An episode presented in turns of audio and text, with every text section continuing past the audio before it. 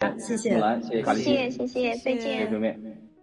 拜拜。Take down the CCP, take down the CCP, take down the CCP, CCP, CCP, take down the CCP, take down the CCP, take down the take down the take down the CCP, take down the CCP, take down the CCP, take down the CCP, CCP, CCP, take down the CCP, take down the CCP, take down the take down the take down the CCP.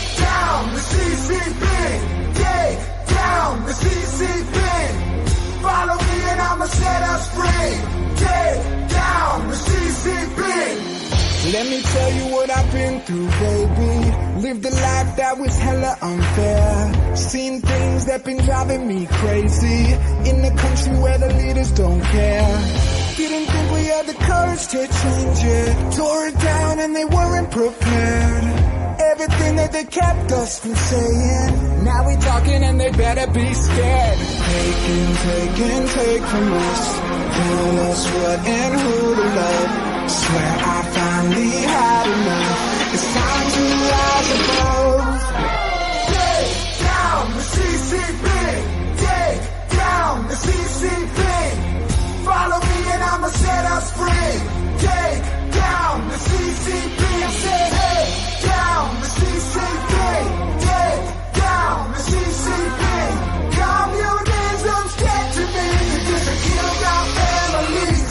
Sucks, hard for me to give a fuck.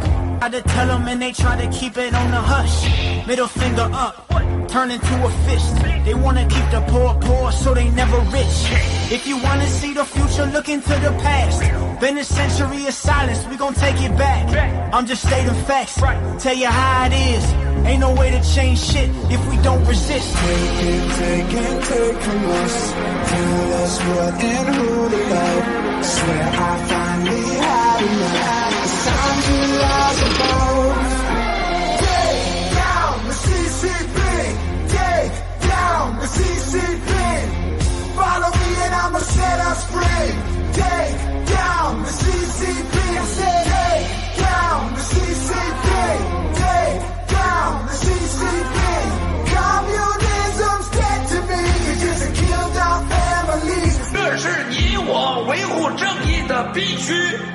这是你我维护正义的必须。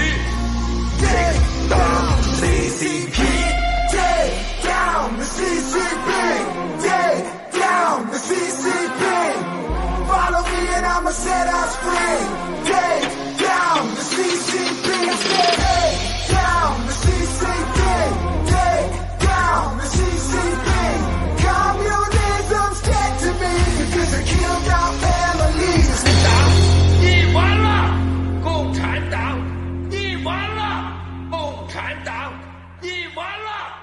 共产党！你完了。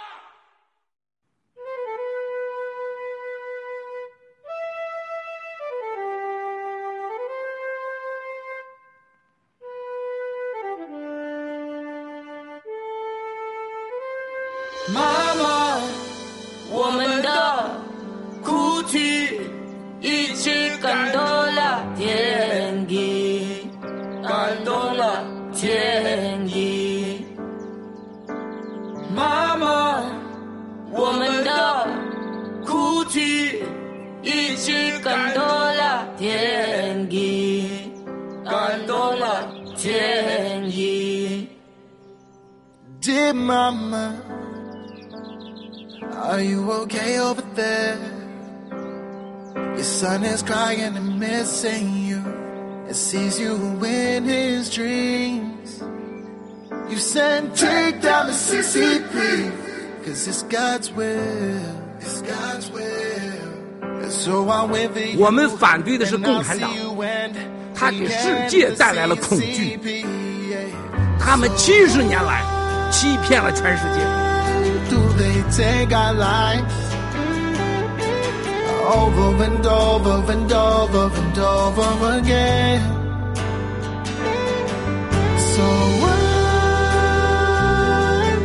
I'm putting up a fight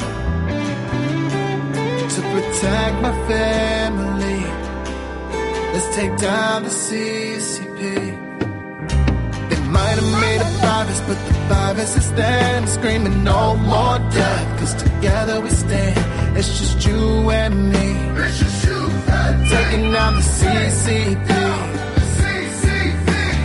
might have took our pennies, but they can't take our hearts. Cause the love we have shines so bright in the dark. It's just you and me. It's just you and me. Taking down the sea.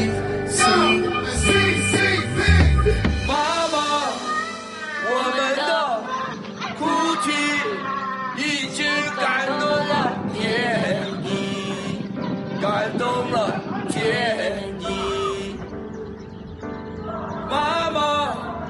我们的哭泣已经感动了天地，感动了天地。Hey, son, I got a million things I wish I could have said to you. But I'll start with I'm so proud. 三年内发生了一系列的事情，证明了天佑我们爆料革命。共产党已经在死亡的路上，这个宣言一定要得到实现。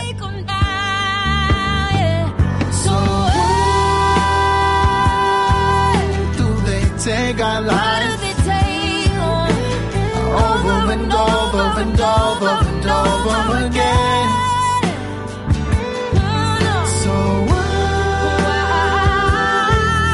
Putting up a fight. I'm putting up a fight. 所有希望在这里造福社会的朋友，包括全世界欧洲和日本爱好和平的人，一定要相信我的话，黑夜即将到来，一定要叫好黑夜，黑夜来自到中国到这个黑夜即将到来，要弥漫的世界和西方的文明，我们每个人都要大家做好。Might have took our pennies, but they can't take our hearts. Cause the love we have shines so bright in the dark. It's just you and me. It's just you and me. Taking down the sea, sea, sea. 这个母亲是我们生命中最最伟大的名称和最最伟大的一个人物。母亲是我们的一切，她是因为他们我们才有今天的生命，而且母亲在我们每个生命中所扮演的角色和意义都是非常重要的。发自内心的要想一想母亲这个十月怀胎之苦，一朝分娩之痛的这种感激。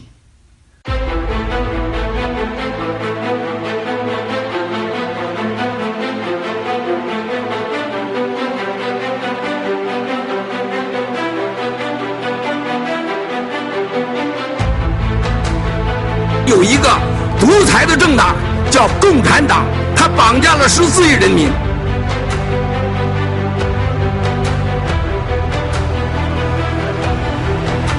这就是王健先生的，这就是中国一个万亿富豪的下场。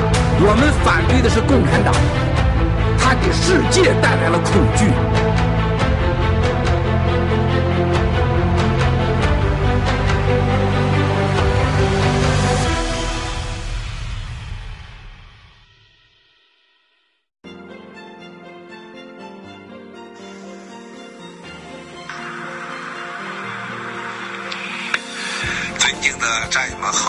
今天是五月二十九号，啊，这里已经是纽约的深夜了，啊，外边朦朦胧胧。我再一次的，我今天是第二遍看战友们的留言了。这个上一次的，呃，战友有一个留言啊，我就笑得快不行了，说我正在看郭叔的直播，还亏了郭叔不是坏人，把我笑坏了。呃，今天我在看我们今天很多呃给法治基金捐款的朋友的留言的时候，感触更多的事情，很多人都认可我们爆料革命的追求真善狠，很多战友都认可我们过去两年爆料革命所追求的喜马拉雅的目标，自己的眼睛和自己的智慧和经验来判定和判断爆料革命的真与假、好与坏、和是否能成功，而且是很多人相信以后给予了希望和期望，这才对法治进行支持。更重要的事情，很多战友的留言让我最感动的事情，认为法治基金是我们中国人未来一个在海外是这个最重要的一个平台，在很快的时间内将代表着中国人民绝大多数人的呼声和心声和追求和希望，实现我们新中国以法治独立、媒体独立、宗教信仰自由、尊重人权的这么一个新中国的成立而准备的大平台。千言万语，亲爱的战友们都不能表达我对你们的感激和对你们的感恩。还是那句话，深陷阳谷，现大现，咱们用结果看吧。亲爱的战友们，一定在能力允许、心情愉悦、安全的情况下支持法治基金，而且务必保留好所有给法治基金捐款的信息。一切都是刚刚开始，亲爱的战友们，好好的善待自己的家人和朋友和身边的人，这才是我们法治基金所有捐款者应该有的共同的语言和共同的追求和共同的行为。谢谢所有支持法治基金的战友们，一切都是刚刚开始。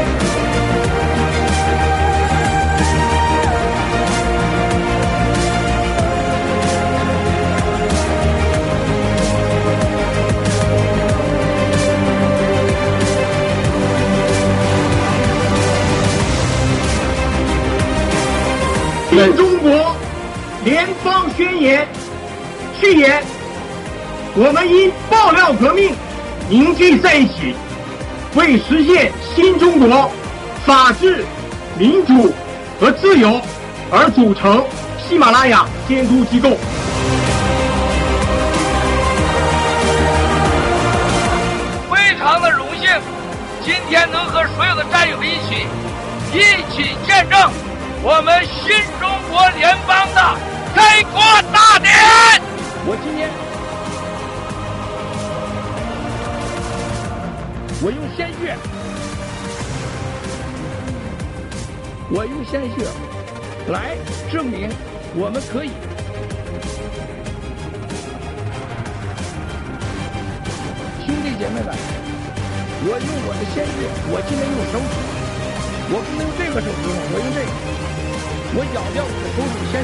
就是要证明给所有的兄弟姐妹们，我们未来，我们要在这个世界用我们鲜血来捍卫我们追求的法治、自由、有尊严、有体面的中国。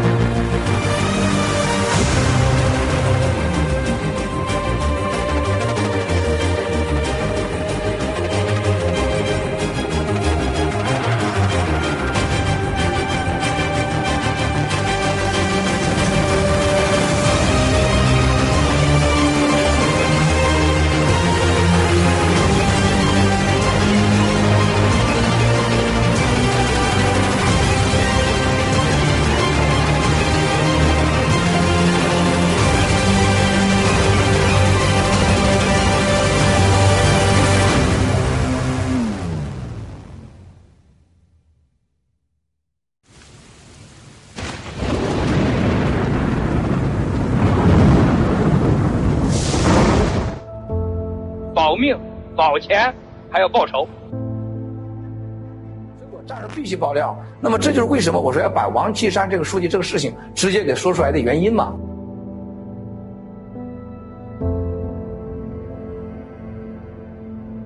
我是冒着我全家一千多亿资产，我全家人被抓，员工被抓，被杀，我在时刻面临着生命危险，我就是为了维权吗？用一国之力去对一个人制造这样的谣言，前所未有。二十九年来，文贵一分一秒没有犹豫，文贵从来没有想过放弃。既然已经开始，我们就绝不妥协。既然已经开始，我们一定要赢。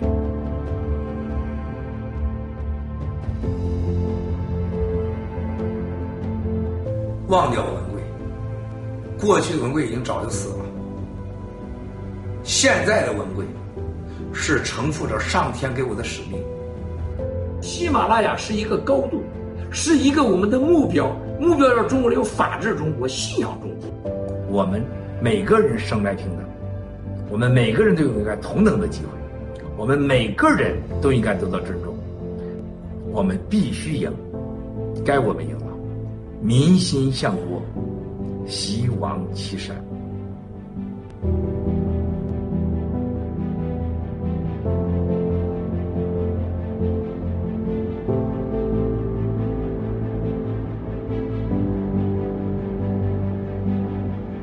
在香港，你所有做的恶，你都要万倍的偿还。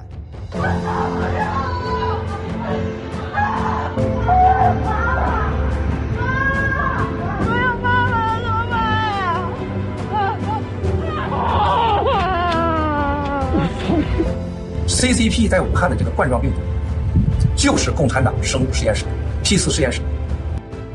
我是一个爱国爱党、敬业的公民。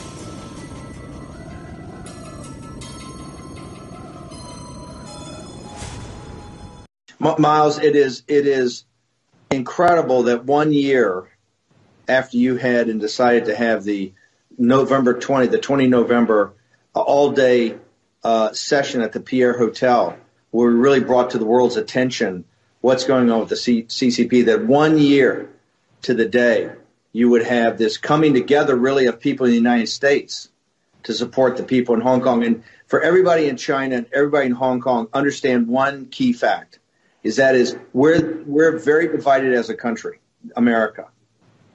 Miles, I always say that, uh, and this was even before you started last year on 20 November. Uh, everybody always doubt, doubts Miles Guo uh, before um, when he puts information out, but it always turns out to be right. so and I receive a lot of message uh, from friends. Uh, they all uh, thank uh, uh, people like you in DC uh, who work so hard for us. So um, if you know that actually, like Chinese people, they're also very emotional, like they're very expressive, and they would like to thank you for what you have done. 我们因爆料革命凝聚在一起，为实现新中国法治、民主和自由而组成喜马拉雅监督机构。一九八九年六月四号， 那一场人类上前所未有的人道灾难，就是因为我们中国人民追求自由，把自由女神作为了一个标志。我们要赶出马列主义、流氓的共产党、独裁的共产党。那么，我们所有的兄弟姐妹们被他们用坦克碾碎、杀害。到今天都没有任何的真相，所以我们选择六月四号是新中国联邦的建立日。我们要永远不忘历史，我们要踏上我们的英雄过去的歌声和他们的路程，走完他们没有走完的路，推翻共产党，让中国拥有一个法治、民主、自由的一个政权，一人一票选出来的。真正的让人民做权、为人民服务的政权。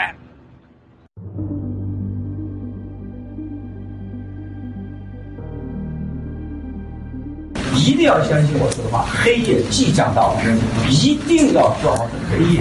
黑夜来自到中国到过去的黑夜即将到来。准化学武器，就是从楼上啪一放，风一吹，然后你就马上就弹下来了，永远查不着。啊，就是准化学武器。有人说郭文贵在这个媒体上说说这个非典是这个中央设计的啊，是个一个震爆的理由和借口。说当时这个林郑月娥就是愣了在这儿，他说我咋不知道这事儿？真的吗？真的？什么时候说的？说我要看这个视频。一会儿秘书就把我视频给他看了，是一声也没吱。到 WHO 手里边，他最重要命的是他掌握了所有国家疫情和那些技术的这些情报。那么通过这个数据库，就可以在美国公开查找的这个网站上造假。那么这个造假意味着什么？意味着今天美国疫情爆发之后。美国人会被虚假信息欺骗，这就是生化战。我可以今天再次负责任告诉你，CCP 在武汉的这个冠状病毒，就是共产党生物实验室、P 四实验室，就是共产党放出来要弄香港人的。弄完香港人，他也会弄全世界，他也会弄台湾人。在欧洲的那位朋友明确的告诉我，共产党有解药。所以昨天我正式的告诉某些人，我说如果你相信我，我拿我的生命向你们保证。你们想活下去，找共产党要解药，在制造这个武器的时候，他就制造出了解药，而不要要疫苗。他们如梦大醒。这位将军啊，向他们展示了他手里的视频和文件，和中共有计划啊，百分之百的让西方认识到这是生化病毒，这是真正的病毒武器，超限战。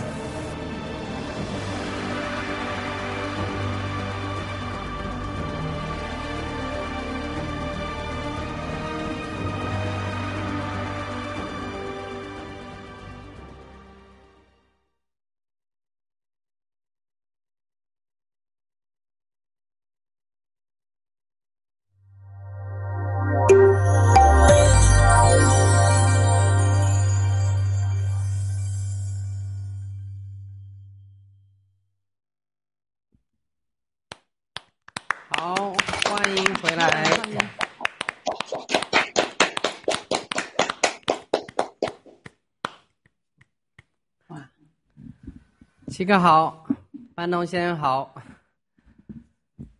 哎，能听到声音吗？七哥能听到声音吗？还没有开麦。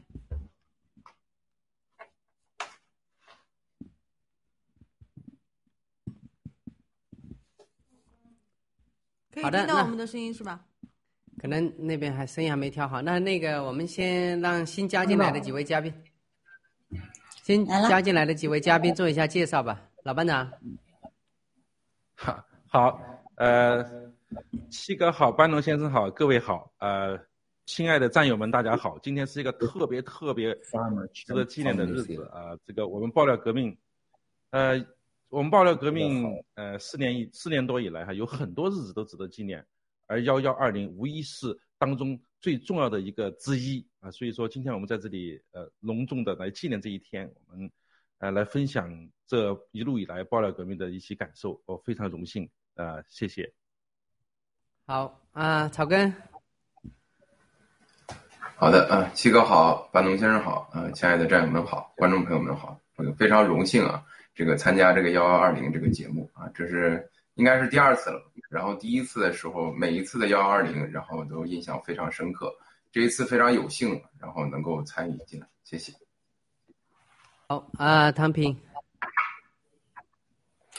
啊，全球战友们好，七哥好，班农先生好，嗯，今天很激动啊，呃，我们的法治基金、法治社会到现在成立已经三周年了，嗯，还记得三年前我是一直激动的守在那个手机的那个 app 前面，呃，收看这个幺幺二零的这个新闻发布会，王建之死的新闻发布会，而且没想到同时听到了这个消息，就是呃成立法治基金、法治社会。啊，所以说三年过来了，我觉得星星之火可以燎原。之前呢，我们是嗯没有火，一直这个这个火种呢是二零一七年文贵先生出来，他点起了这个这个火种，然后到了嗯一八年的幺幺二零，真的就是我们形成了一个这么大的一个灭共的联盟，然后我们全球有那么多的战友，那么一直到今天三年以后到今天。真的这把火真的是越烧越旺了，嗯，可以燎原了。谢谢大家，谢谢。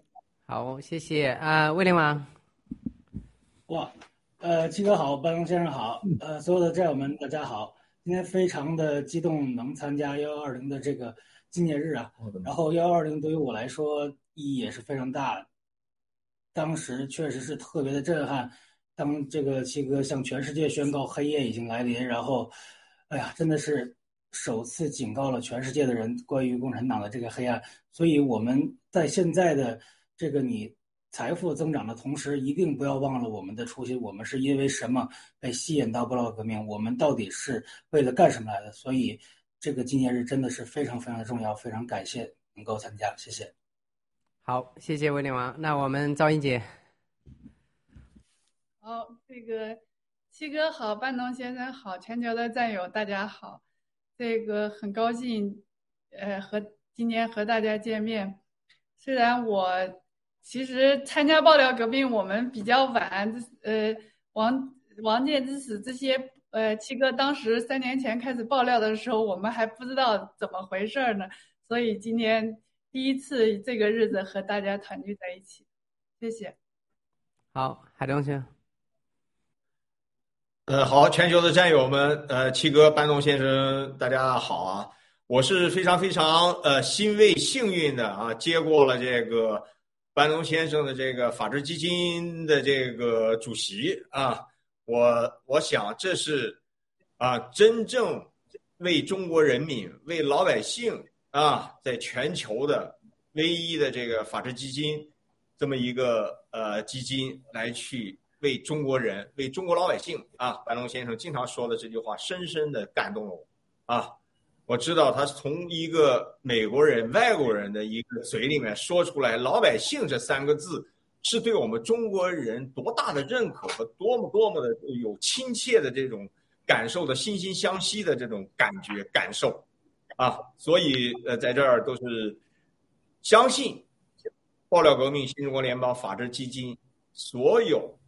在七哥在创造这个平台上，我们会也一定能把中国共产党就像我们在宣言里说的一样，八九六呃这个这个二零二零六四的时候，消灭中共是正义的需要好！谢谢。好，谢谢海同学。那我们呃也看到了，这在所有的框当中，除了这个呃文蔚先生和班农先生以外，基本上都是目前的这个法治基金或者法治社会的董事或者说任职。那在我们看到班农先生和文文先生其实创创建了这个法治基金、法治社会。我相信，呃，我记得文文先生过去有讲过，就是法治基金、法治社会未来一定是在我们呃这个。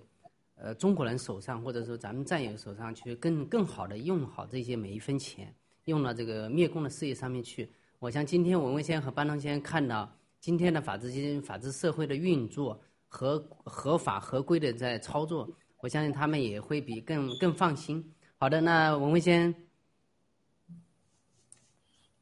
好，这个 so 呃、uh,，this Mr. Wang is from the New Zealand. Is the Rule of Law Foundation.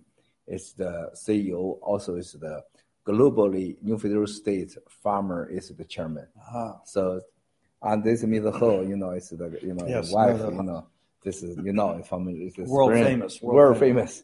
you know, space famous now.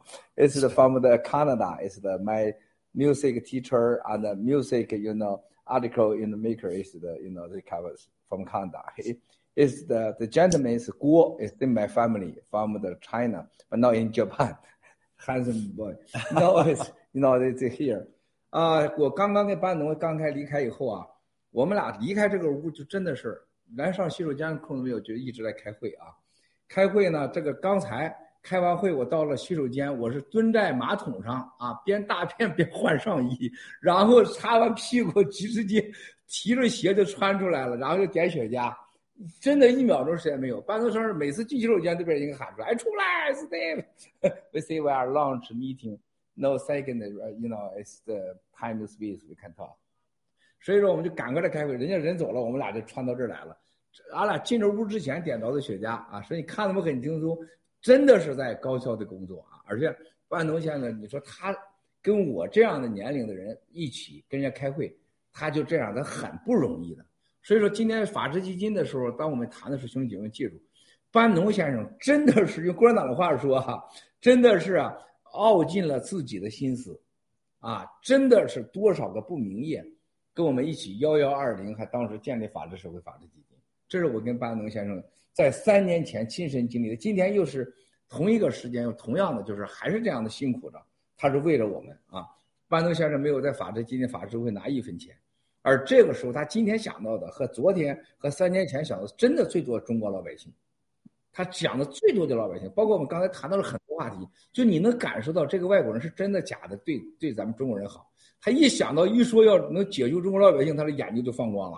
我们要赶快干，行动，快行动！班农先生在美国最早跟随我说的 action action，行动行动行动。啊，I talk about you three years ago, same day, same time, twenty four hours we are talk about how can you know setting you know create with the new federal state and you know it's the rule of the law foundations same day today we have very hard work yeah you seriously think how can rescue you know china 老百姓 that's the same right three years never change 这是我们真的是大家要爱班农，这是 why we love you.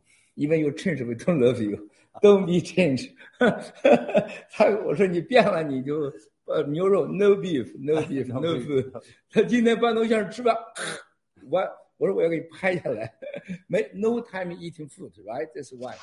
所以说今天我们是很今天的午饭特别好吃。说实话我都没有，因为谈的事儿都太大了啊。我们谈到了郝海东先生的安全，叶昭勇女士的安全。我们谈到了未来新西兰需要我们的保护，我们谈到了澳大利亚现在发生的一系列的事件，我们谈到了加拿大现在我们知道的情报会对华人什么样的威胁，我们谈到日本什么样会对我们的威胁，包括在台湾、香港，所有的都谈到这个问题啊，这个都非常非常非常重要的，每时每刻都对我们很重要，我们要做一系列的决定，要不要做这个，要不要做那个，要我们不可能什么都做到，但是我们要做出正确，这就是班农先生。他绝对是我们的 master 大师级，啊，use one hundred percent new federal state founder and master. Nobody you know can face to face get the feeling. I'm really honored I can get your feeling is yours master in globally half Chinese half Chinese，这是真的是啊。好，现在大家有什么要问班农的，请你们问吧。They want to ask you some questions. Sure. Yeah, please. Please. 那我们就先从那个老班长开始吧。老班长，啊，老班长声音开。好好的，呃，谢谢，非常非常呃，这个感谢班农先生一路以来跟我们爆料革命，呃，坚定的站在一起，为我们法治基金的最初的创立啊、呃，做出了最最大最大的贡献，非常令人激动。作为一个美国人，作为一个政治家，影响世界的政治家，您对我们法治基金啊、呃、这三年以来的工作，呃，能不能给我们做一个非常非常简短的评价？它的意义是什么？谢谢班农先生。谁谁翻译？啊，这边有翻译。哦，我以为让我翻译呢，我的翻译太合格了。结果 I think want me translate, I can translate. I can you can help me translate. OK，好。OK，um, 老班长说、uh,，Thank you, Bannon, for standing with us and helping us establish the rule of law um, and rule society foundation. Um, we're very, very grateful for all of your efforts and uh, support. Um, in like maybe very short sentences, could you summarize the work uh, that you did, the uh, and then the rule of law and rule of society um, did in this past three years? Thank you.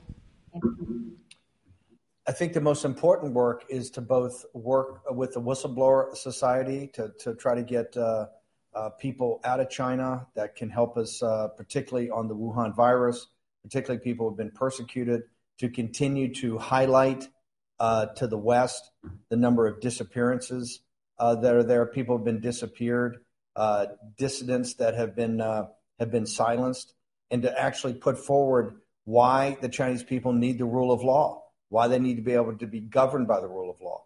Remember, three years ago, when when this was started with Miles and the rest of the team, no one in the West had any earthly idea about those thousands of people, whether they were high movie stars or government uh, people or Lao Baixing that have been disappeared by the Chinese Communist Party. So the last couple of years, I think, has just been amazing. The uh, work that's been done by the Rule of Law Foundation, the Rule of Law Society, in addition to everything with the mask and everything with helping people in China and uh, in Hong Kong and other places uh, about uh, the CCP virus. So I think the efforts of rule of law have been tremendous in these last three years. And I hope that the next three years are just as productive as the three years we've had since we founded it. 嗯呃，谢谢班，Thank you, Mr. Bannon。啊、班农先生刚才说，说是在这个过去三年中，法治基金主要是以救人为主，不仅是不管是从啊、救人从中国大陆出来，或者是给给药啊、主要的工作呢就是给西方传播真相，就是给西方人解释为什么中国人会需要民主和法治。 民主，不好意思，有点紧张啊。法治和民主，然后因为在三年前刚开始的时候，其实没有西方人知道中国人在受苦，然后没有知道人知道中国人在被消失，所以过去的三年我们给传播中共的真相，这些真的是非常非常有力的一个力量。对，好，谢谢。好，谢谢。那我们那个草根可以用英语直接问啊。好的，那我英语不好，我就用那个中文得了。那个班农先生好，那个班农先生作为西方最高权力的美国总统的首席战略大师，对我们中国人的支持，对郭先生支持可以说意义非凡啊！一个西方最有影响力、最有远见卓识的人，而且是一个赢家。班农先生之前帮助川普总统赢得总统啊，现在我相信他也能帮助我们中国人获得胜利。那我有一个问题，就是说班农先生在面对压力、面对巨大的打击、挫折的情况下，还如何保持信心？啊，我相信这是对，呃，未来我们中国人会非常有帮助。谢谢。嗯，谢谢草根小哥。Um, um, he said that you know, as the most influential politician uh, in America or in the Western countries, you have helped Trump to win the election, and you can definitely help us to win back our country. Uh, so his question is, um, you have faced a lot of obstacles. So how did you um, overcome them? Do you have any tips or advice to share with us? Thank you. It's very simple. I come from uh, American Lao Baixing. My, my parents, uh, very humble. Um, my dad's uh, 100 years old, but he was a uh, lineman for the phone company, a worker. and they just taught, uh, instilled in me um, the values of uh, keep fighting.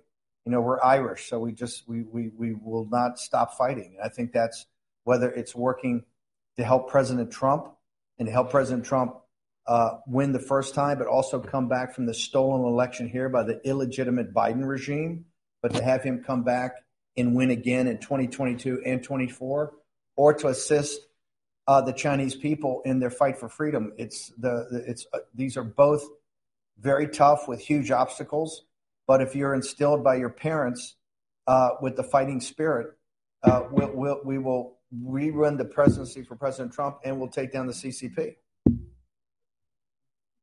好，Thank you, Mr. Bannon。呃，班农先生说，他也是老百姓的家庭。他从小长大的时候，他作为爱尔兰人，父亲就告诉他说：“你一定不要放弃，叫 继续挺，继续战斗，啊，不要放弃。”他能够帮助川普赢第一次，也能够呃走过这个美国大选被盗被盗取这个这个过程。但是他现在呢，还是要帮咱们中国人争取民主，他也不会放弃，而且他会继续帮助川普赢得第二次大选。对，好，谢谢。嗯好啊，那我们下面唐平。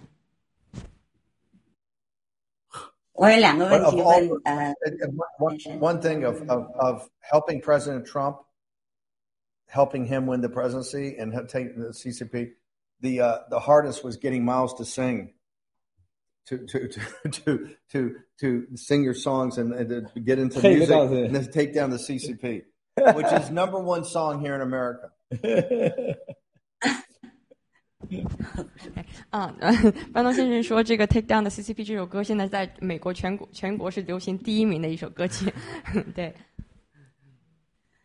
嗯， 还有我们的新歌《Edge Going to the Moon》，那个是我们的作品，马上。对，That was easy。嗯，应该很快 Miles singing was hard.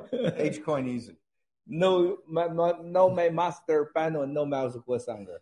Use number one, season number two, Hermes number three.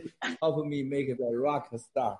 Really appreciate no Miles voice. Use three hero make me. Is the go to the song The way. Thank you very much. 谢谢。那我有两个问题想问班农先生。嗯，第一个问题就是，呃，您看真的是在这个早期，就是爆料革命的早期，当郭先生一个人单枪匹马、一人抗一国的这样的一个情况下，呃，当时我觉得，呃，整个的海外的民运那个也是，嗯，嗯，就是很乱的，一一一都是乱象，有很多的伪类哦，大败选什么的。当时是什么样的一个信念支持你，就是坚定不移的要去跟郭先生在一起战斗？嗯，然后才有了我们的幺幺二零的这样的一个一个在纽约的一个发布会。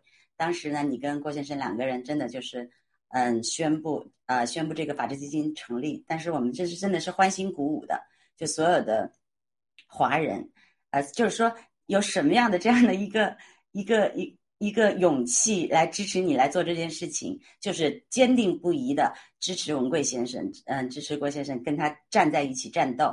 那么你有没有想过，接下来就是当时啊，有没有想过接下来会碰到很多很多的，呃，构陷呐、污蔑呀，就是很多的困难。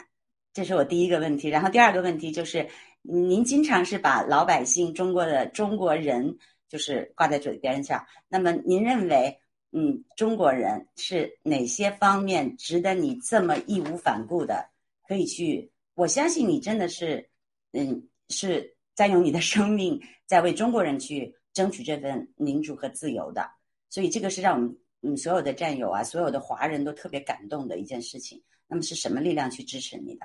是这个两个问题，谢谢。嗯，好，谢谢小兰姐。Um, so in the beginning of the movement, when Miles was alone fighting with the CCP, the the Chinese movements in the U.S. was a mess. So what was your motivation to to stand with Miles, and what drove you to support Miles? Have you thought about the obstacles, defamation, and trouble? Thank you.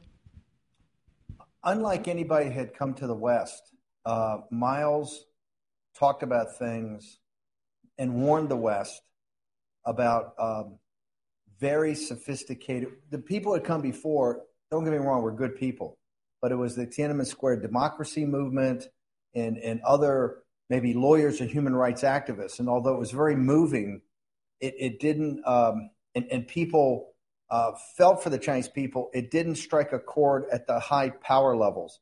When Miles came came over to the West, his first his warning to the West in 2017 quite shocked me because of the level of detail and the level of sophistication. Then when I saw him take on HNA, which at the time was the largest financial company in the world and was supported by all of Wall Street, Goldman Sachs, Merrill Lynch, Bank of America, and he was attack, attack, attack, and said that this was a money laundering operation, an influencing operation, that had stolen everything from the Chinese people and was laundering it into the West. It resonated with me as a very sophisticated analysis of a company, and he was taking on not the little guys, he was taking on the power structure, not just in Beijing, in America, and calling them out. And when they tried to shut him up, he sued them. He used the court system, the, the rule of law in America to go after him. And guess what? They all they all stopped. They all cratered. They all said, "Oh, excuse me, you know, I don't want to go to court. I don't want to have to go in a court of law." And then Miles warned about Hong Kong, and then he warned about the CCP virus. And so everything was not at a low level; it was a very high level, and it just wasn't pointing to Beijing, which all the other Chinese dissidents had always pointed to Beijing. He pointed to America and London and uh, and uh, Davos and the banks and the uh, hedge funds and the corporations that were in partnership with the CCP. And I said, this is extraordinary. His warning to the West is right because remember, it's one unified system. And the reason that the regime in Beijing exists is because of Wall Street and the corporations and the political influence they've gotten by taking the Lao Baixing money and funneling it into the West and stealing it for themselves and making the Western banks and investment banks and hedge funds lots of money. So you could see the whole system and you could see he was attacking the heart of the system. That's courage, right? Because that's why his life is always, that's why they've been under pressure because he's speaking what we say here is truth to power, right? Truth to power. And I admired that. And I said, if this corrupt system's going to come down, you have to be in partnership with people like that who are fearless, who have courage because as Churchill told us, courage is contagious, and courage will embolden other people. And that's what I've seen over the last couple of years. If you've seen how far we've come with the foundation of the new federal state, in the in the in the growth of the whistleblower movement, and the rule of law foundation, rule of society, just in a few years, these are now significant institutions that are attack, attack, attack every day with real information. Look at G News, GTV, Getter, all these institutions. This is institutionalizing a new China with the new Chinese, young Chinese. And that is very powerful. So that's why I thought Miles was, and I understood every bad guy in our country was trying to get him extradited back to Beijing. So I said, uh, my mother, uh, my mom had a very good saying when uh, I was a young boy that you can tell the quality of a man by who his enemies are, right? And I looked at Miles and I said, this guy's got all the right enemies. Right? He's hated by all the right people, right? All the super bad guys here in America and in Beijing. And so that's why it's, uh, and I keep telling people, say, say, oh, Miles, I said, just look at what Miles Guo said at the time he said it and look what happened and I say this all the time if America and the West had heeded his warning when he first came here in 2017, the world would be in a very different position. You wouldn't have the global chaos and anarchy of the CCP virus, right? And who knows what to come after that. We wouldn't be in trouble in the South China Sea or in Taiwan, right? The Uyghurs wouldn't be uh, the Uyghurs wouldn't be imprisoned, right? So many of these ills that the that the power structure of the West has gone along with and Davos has gone along with, and the World Economic Forum, and the City of London, and Wall Street has all gone along with. If we had just heeded Miles Guo's warning in 17, the world will be a more peaceful, prosperous, and healthy place. Thank you, Mr. 啊、uh, Bannon 啊、uh, 啊，班诺先生刚才说，他说呃是呃是因为刚开始 二零一七年的时候，这个民主运动、海外的民主运动都没有太大的影响力。而二零一七年，这个文贵先生开始爆料的时候，他关于海航的爆料非常非常的有细节、有证据，解释了这个华尔街巨头和中共的各种各样的勾结。然后当别人起诉文贵先生的时候，他也是总是能够赢，或者是其他人就自自动撤诉。然后呃，文呃，班东先生说，他说这个真相是非常有力量的。然后他提到了一个丘吉尔的一个名言，就是说这个勇气是可以传染的。像我们现在每天做的这些事情，每天都在揭露真相。然后我们见了的这种体系化、结构化啊、机构化的这种啊各种呃 G 系列的一个啊推推广的平台，也是非常非常的不容易，在短短的这一两年时间。然后呃，班东先生也提到说，他的妈妈说，你可以从一个男人的敌人看出来他是怎样的一个人。他说啊，这个文贵先生的敌人都是最坏的人，你就可以看出来文贵先生是怎样的一个人。对，好，谢谢。好的，还有好的，好的，好的。等等等等等，Hold on. You lost the three point. Three point. Sir Steve know me as before in the Beijing is Pangu Olympic 2008. Mm-hmm. So you know a lot of about you know Pangu. Mm-hmm. So that's Pangu still in China. Only one private developer Mhm. real project in the Pangu area even now, right? Yes. You know we have a capability. Yes. This one, right? You know before 2008. So secondly, you need to know we are is talk a lot Yep. uh, about the China history, global history, you know, also this the American history and the philosophy, right? And the phrase religions. So that's hard to have, superior to superior. Second, three, you never forgot. You see, Miles, you about the food and the quality and hydration and Miles look at the face is handsome. That's the three reasons. You forgot the point, master. Miles is a whistleblower, me now. That's good. Well, Back in 2008, though, when I was at the uh, Olympics, Miles was super high level. I was just, uh, I was Lao Baixing. Yeah, yeah, you're really low. I was Lao Baixing. Was you cannot get in Pangu. Not, no, impossible to get in Pangu.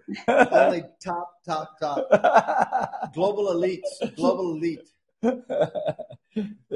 I'm pretty wrong. I even I know don't say I need all the clothes. Only you use bamboo. Only you. I guarantee.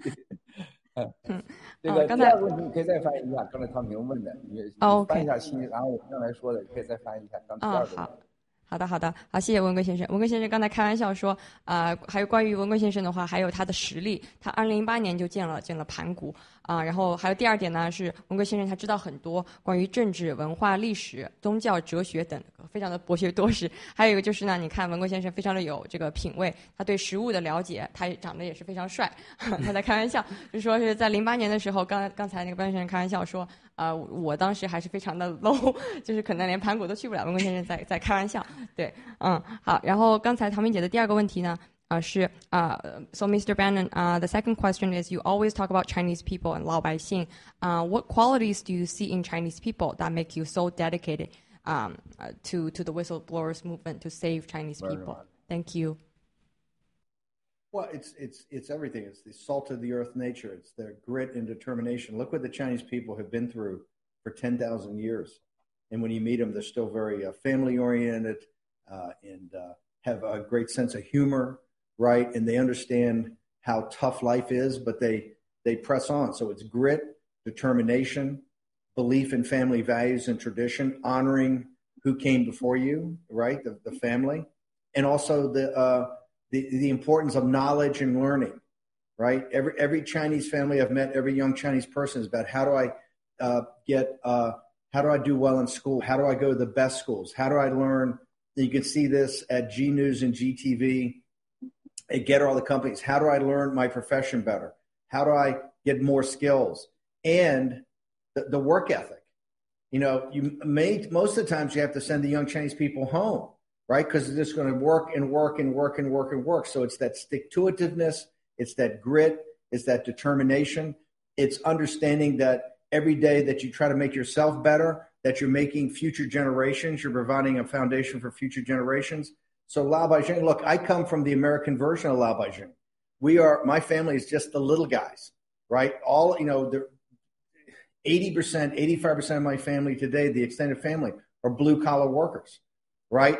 Laborers, uh, you know, craftsmen, skilled craftsmen, but still Lao Baixing. But they have that same type of common quality of just hard work, family, and, and, and wanting to be left alone by the government.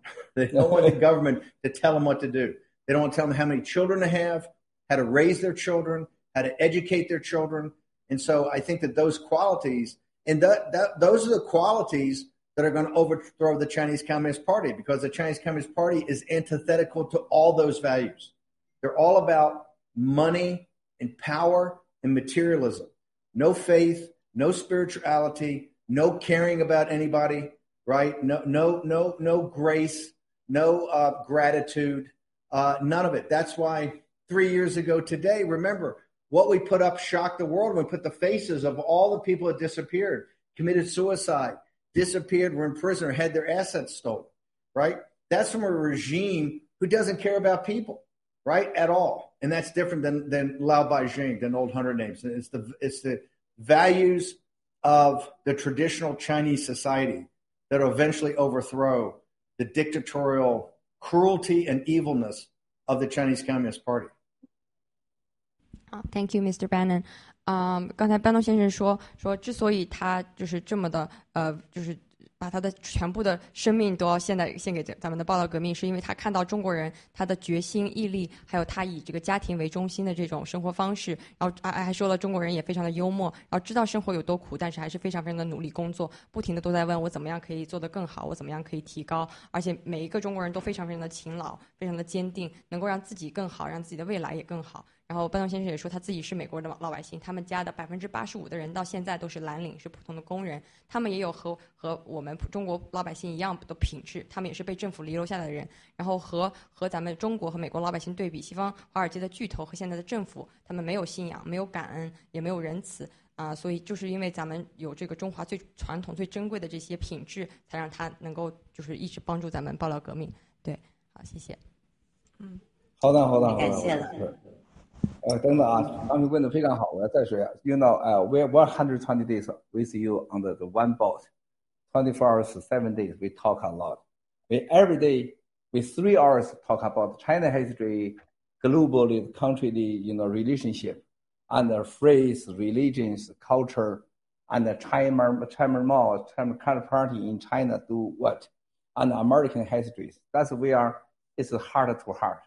They we call spirit sexual right? Pure sexual with you every day, three hours, four hours. After it's dinner, we every day is go to the Lady May too, smoking one cigars, listen Chinese music, every day, every day, 120 days. That's very important. Steve Kim Bannon's touch my heart is 120 days, no one time, no one day lost. You ask me about the China law by him. You are concerned, you know, very concerned why Chinese no revolution? Why this can happen? Why this the long term? Nobody changed the regime. I say because America and the Wall Street too much, you know, greedy guy, you know, built, you know, China is a big tycoon and, you know, big as a corruption family. They are torture all the Chinese and make Chinese seven years slave. That's the fundamental reason is from America, right? The Wall Street. That's why we are share a lot of information about globally religion, faith, culture, and this the economy and technically, and you know more than me and about China, about the CCP. I know more from you and the rest of the world, rule of the law, history, political, and democratic. That's very important. 120 days. So that's why I more love you. That's why CCP make the rumor Miles Guo is the gay, as Bannon's gay. They are the fuck each in the, on the boat. So I call you, please, come in my bedroom. You never come in my bedroom.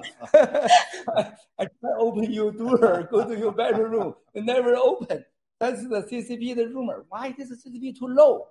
They only think you have a relationship, it must be sexual. This lower right. the build. Right. Too low. No spirituality. No spirituality. No faith. No faith. No spirituality. We are spirituality and humility and we are important. We have your mother say we have the very good justice for the globally and the law Xing, right? We have the capability and the responsibility feeling because we are the 老百姓, right? That's very important. 所以这是我最重要的，跟班农先生，我先翻译一下，我我估计小新没我翻译的好。我们在船上谈家庭、谈生活、谈宗教、谈历史、谈西方、谈法治，啊，他最多关心的没有一天不关心 就是中国老百姓怎么苦哇，他就一听到就受不了了啊，一听到都受不了了。然后每天我们都船上小船上去抽根雪茄，听中国的音乐，他每次都是很感动的，每天。然后共产党就造谣，我们俩 同性恋 在一起瞎胡干。然后我说来吧，你上我房间来吧，他也从来没来过，我就开了门，他也没有开我开过门。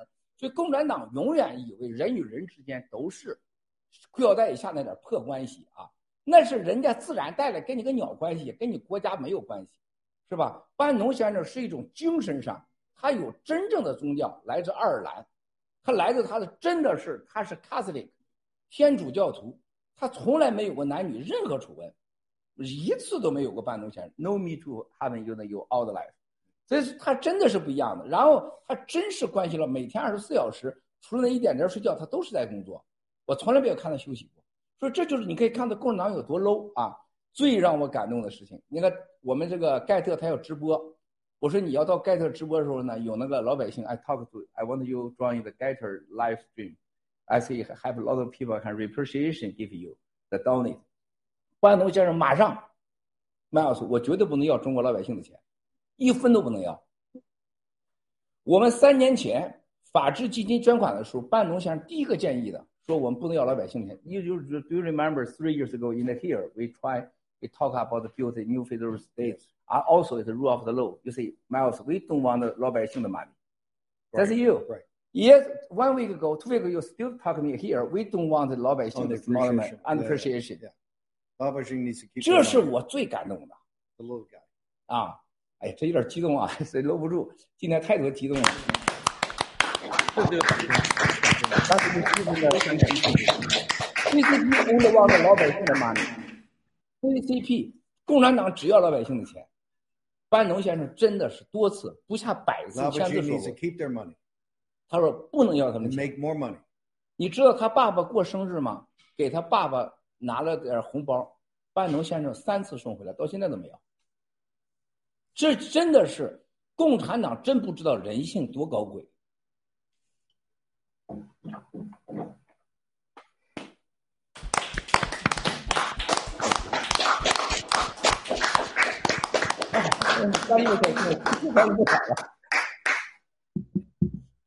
好，感谢。那接下来我们请威廉王来提问题。Okay, uh, dear Mr. Bannon, uh, as uh, as the co-founder of the New Fair, New Fair State of China and Rule of Law Foundation, Rule of Law Society, we all know you've been through many harassment and attack about your personal reputation. uh, as Mao said, you're gay or bad people, but we all know you're a decent man with the um, uh, with a very good spirit. And uh, but recently, the attack on you uh, became more severe up to the lawsuit level. And uh, do you think that the CCP is much more fear of us? Uh, they fear of our new fair state of China, and mm, even though they believe they will be took down by us deeply in their heart. Thank you, Mr. Ben. Well, look, the current my current uh, situation legally is between myself and Congress, and, and about President Trump's proper role of being uh, president at the time when he uh, asserted the actions that took place at that time. He asserted executive privilege. It's a to me, it's a very technical argument over the power of the presidency and the power of President Trump. And like I said, I'm not going to back down. I'm not going to kowtow uh, and, and do anything I don't believe in a more fundamental problem and a deeper problem than that, because I think that will all be dealt with in the courts. The deeper problem is manifested in Monday night with Biden's illegitimate regime talking to the criminals in Beijing of, of Xi. And there you see the, the uh, basically the American government under Biden kowtowing like a tributary state to, to Xi. And she's talking, you know, about Taiwan and you're playing with fire and just on and on and on after Tiger Yang humiliated our Secretary of State in Alaska. Biden will not do anything to push back. So we've gone from the Trump administration, which I was proud to be a part of, and quite frankly, probably the lead of the anti CCP superhawks, uh, to now Biden with his son and all these corrupt people that are compromised by the Chinese Communist Party and very weak. But you should know every day we see the polling comes out that the American people reject the Biden regime, 100%. And we're coming back to power and coming back to power greater than we've ever had. We're going to win 100 seats in our Congress, in our House of Deleg- in our House of uh, Representatives, and we will govern for 100 years. And part of that is confronting the Chinese Communist Party and assisting the Chinese people in taking it down. So no, I feel I feel I feel very confident of the path we've taken. And like I said, this is not the last time they're going to try to come after me legally. They're going to continue and continue and continue. But they can't break me. They can't stop me. I only grow stronger, and the more they come at me, I get stronger. So no, I, it's uh, for them. I just say bring it. Anything else you got, go ahead and bring it because I'm not going to stop.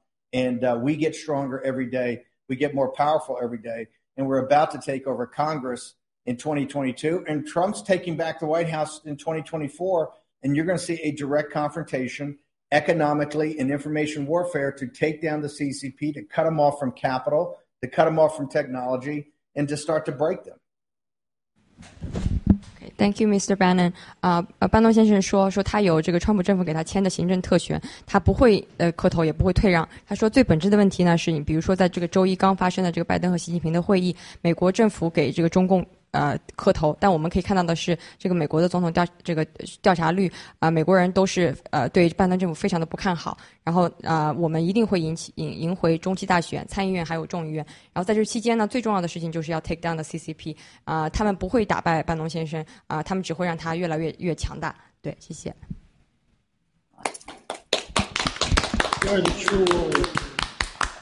感谢啊，呃，接下来我们请叶昭莹女士提问。这个其实刚才我我想问的问题，刚才其实唐平也已经问过了哈，就是的第二个问题。其实我还想就是说，呃，问就是补充的，我我想说是不是呃，班农先生更多呃爱中国人的还有一个一层原因，是不是就是呃七哥给呃班农先生讲了很多中国人的这些故事啊？因为毕竟半道先生在当时在这个呃上海的时候，可能接触的老百姓可能只是看到片面的一一些，包括还看见了这个呃碰呃那个王岐山啊，包括这些中国的高层，我我想未必半道先生是这么的了解中中国人哈，呃呃，我想是不是半道先生这个是郭先生的很多的这个个人魅力以及。他的学识，他的这些呃了解的这么多世界各地，包括呃中国老百姓的这个所有的这些状状况，然后让班农先生更加的这个了解中国人。还有 还有的一一个是班农先生那么爱中国人的，还另外一点是不是主要也也有这个爱中国的美食？因为我我听七哥讲过，班农先生喜欢这个北京烤鸭。好，谢谢。Uh, so, Mr. Bannon, uh, the question is, uh, you really like Chinese people. So her question is, is it because uh, Miles told you a lot of uh, stories about Chinese people, or is it because um, Miles' charm and knowledge about, uh, you know, everything? and then also, is it because, you know, your love for Chinese food? Could you elaborate a little bit? Thank you. Well, I found, fell in love with the Chinese people early on when I was a young uh, child, reading all the stories about China. But then when I went there as a naval officer, I think in 1976, uh, in the South China Sea to pull into Hong Kong, and just absolutely fell in love with Chinese culture, uh, society, and and the uh, and really the decency and and really sense of humor of the Chinese I, I met. And then obviously many over the years, I spent so much time in China and lived for part of the time in Shanghai and, and spent so much time with young Chinese, uh, forming companies and, and, working with them. But then when I met Miles, I didn't really understand really Chinese culture or Chinese history or Chinese politics. And, and my um, real affinity and love has really grown since I met Miles for the simple reason that he's been able to teach me so much about uh, Chinese history. And uh, and so yes, no, it's it's it's everything. It's from meeting everyday people and living over there and spending a lot of time there, and then uh, working with Miles, getting to meet him, and also people in the in the uh, Rule of Law Society and the Rule of Law Foundation and the Whistleblower Movement and Mr. Hua and uh, his wife uh, in the new federal state, the foundation, just the decency and hardworking uh, nature of the Chinese people, and to see them prosper. You know, when I went to Hong Kong in the 70s, Hong Kong was free. Hong Kong was the greatest city in the world because it had both the culture of China and the hard work of China, and it had kind of British common law. So you could see the Chinese people thrived. It was just the most energetic city in the world, the most alive city in the world. And you can see what the Chinese people do when they have the rule of law. So no, I have a great affinity uh, for the Chinese people, for for their for the traditional values of the family, for what they've gone through and persevered over thousands of years, right? And the and the great culture of art and uh, and uh, calligraphy and science uh, that they've created. So it's uh, no, it's uh, it, all around from from very very uh, common Lao Baixing, the average person, all the way to meeting Miles and some of the people that drive the business society and, and the entrepreneur society of China. Thank you, Mr. Bannon。啊，所以班农先生说，主要就是以以下几个方面，一个呢是他见了很多，就是在上海工作的时候见过很多，就像我们一样的老百姓，然后在中国也待了非常多的时间。啊，他在一九七四年在南海的时候就已经爱上了中国的文化，尤其是发现中国人非常非常的幽默。啊，还有一个呢，就是在见到文贵先生之后，他不知道中国的很多文化、历史和政治等等。然后还有就是他在啊法治基金、法治社会成立以后，和新中国联邦人、爆料革命的人工作，见到这么多勤劳勇敢的中国人，然后他就想到。在在在香港的时候，在这个有法治、有民主的这个华人的城市，中国人都非常非常的成功啊！对，好，谢谢。感谢。好，接下来我们请郝尔东先生提问。呃，我首先呃非常非常感谢啊，班东先生给我留了一个非常好的法治基金。这个呃呃，留下了我们好的团队，包括有比尔·戈茨先生，包括我们的法律团队，我们一直延续了啊这些所有按照法律最高这种级别的来去执行了法治基金所有的事项。我享受每一次的会议啊，所以我非常非常感谢他。当然了，我也呃要问他一个问题，这个就是说他。跟我说的，brother，我一定练啊，我一定要好好的，我就想知道知道他哪时候练一些我健身教给他那几个动作 啊，他一直在告诉我，哦，yes，brother，我我练，哈哈，yes。啊啊，谢谢谢谢谢谢郝海东啊，郝海东哥啊啊，Thank you. Uh, so uh, what uh, Hao Haidong just said was that uh, thank you Bannon for for you know managing the Rule of Law Foundation in such a great manner. Uh, so when he took over, uh, he really saw how well organized, uh, how you know such a good job that you did uh, in the Rule of Law Foundation. And then his question is, um, uh, when you, will you practice the skills and the tips that he gave you to to exercise and work out? Thank you. that is my number one. This is the number one thing that my New Year's resolution is not just to lose weight, but to do the exercise routine that he has, Mr. Wallace said that will not make me a world class athlete, but get in better shape. So I, I so appreciate it. And you should know Miles is on me every day to do it. So my, my, my, younger brother here will think, but thank you so much. And that is a super priority. And I, I appreciate that you're, you're, you're worried about my weight and, uh, and being in shape. Thank you, Mr. Bannon。啊，班农先生说，说是这是他的一直以来的新年愿望，就是每天去健身。啊，当然，因为文贵先生每天也健身，所以他会跟尽量的跟着文贵先生一起健身。也谢谢啊，郝海东先生担心他的身体体重和健康。好，谢谢。谢谢，谢谢。好，最后感谢。就我来问一个问题啊，就是 OK。One one last thing, the motivation factor too is Miles in the last couple of days, I've seen some of the old photographs of Miles at Pangu when Miles had the long, long, greasy hair and was chubbier than I am, and to see how he's come. So I, I am. Ta- I will take your guidance and all the exercises, and I promise I'll do it so I can I can look like Miles does today, not like old Miles. Thank you, Mr. Bannon。啊，班东先生说他他最近非常的就是受鼓舞，也主要是因为看到文革先生之前的照片，就是非常头发非常的油腻，而且肚子也非常的大。然后他就觉得这个我一如果文革先生可以健身做到，他也一定可以做到。他会用啊郝海东先生提供一些建议。对，谢谢。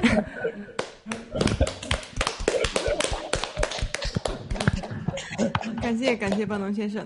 那我的问题啊、呃，就是当我们看见郭先生和班农先生的时候，呃，都是非常惺惺相惜的。在爆料革命和新中国联邦的每一个瞬间，每一个重要时间，他们都在站出来，都是这种呃喋血双雄的这种形象啊。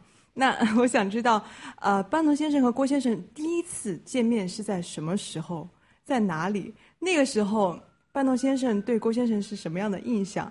呃，然后呢，一定是有没有想过他有一天会成为呃摇滚巨星？还有就是 在什么时候达成了一起灭共的这个共识？谢谢。好，谢谢梅姐。Uh, so the question is, when we see, well, not the question, actually, a comment first. So when we see Miles and Bannon, we feel so connected. So in those critical moments, they always stand up together. Uh, so when uh, the question is, when is the first time, when and where is the first time that you met? Uh, and what did you think of uh, Miles back then? Uh, did you think that he would be a rock star um, as he is now? Thank you. The first time was in October of uh, 17 after I left the White House. In fact, I'd already been to China and met with Wan Shan and uh, some senior members of the CCP after I gave a number of speeches in Hong Kong. And I came back, and Miles uh, was giving a big press conference that it was promoted that Miles was going to uh, talk very much about corruption in Beijing and really talk about uh, many things that uh, the American people needed to hear. And so I was running Breitbart and I had my reporters all set to go. And at the last second, they said, "Oh, well, uh, the the speech is canceled at the National Press Club. That they've crashed the computers of the law firm and the Hudson Institute that was putting it on, all this, and it was canceled." And I go, "That's never happened before." That was like when they tried to cancel his interview at Voice of America when I was in the White House. I said, "I said, man, every time this guy tries to talk, somebody's trying to shut it down, right?" And Bill Gertz contacted me and said, Hey, are you free this afternoon? I said, Yes, I was going to watch the Miles Guo speech, but it's not happening. He says, Would you like to meet him? And I went over just to have a, a, cup of coffee or a cup of tea and, and spend a few minutes with him. And I think we met for six or seven hours. And I realized his depth of knowledge and understanding of what was going on in the world was, was very profound. And I said, Now I understand why every bad guy in America that's in business with the CCP is trying to extradite him back to back to Beijing because this guy's the mortal enemy of the Chinese Communist Party. And I was really struck.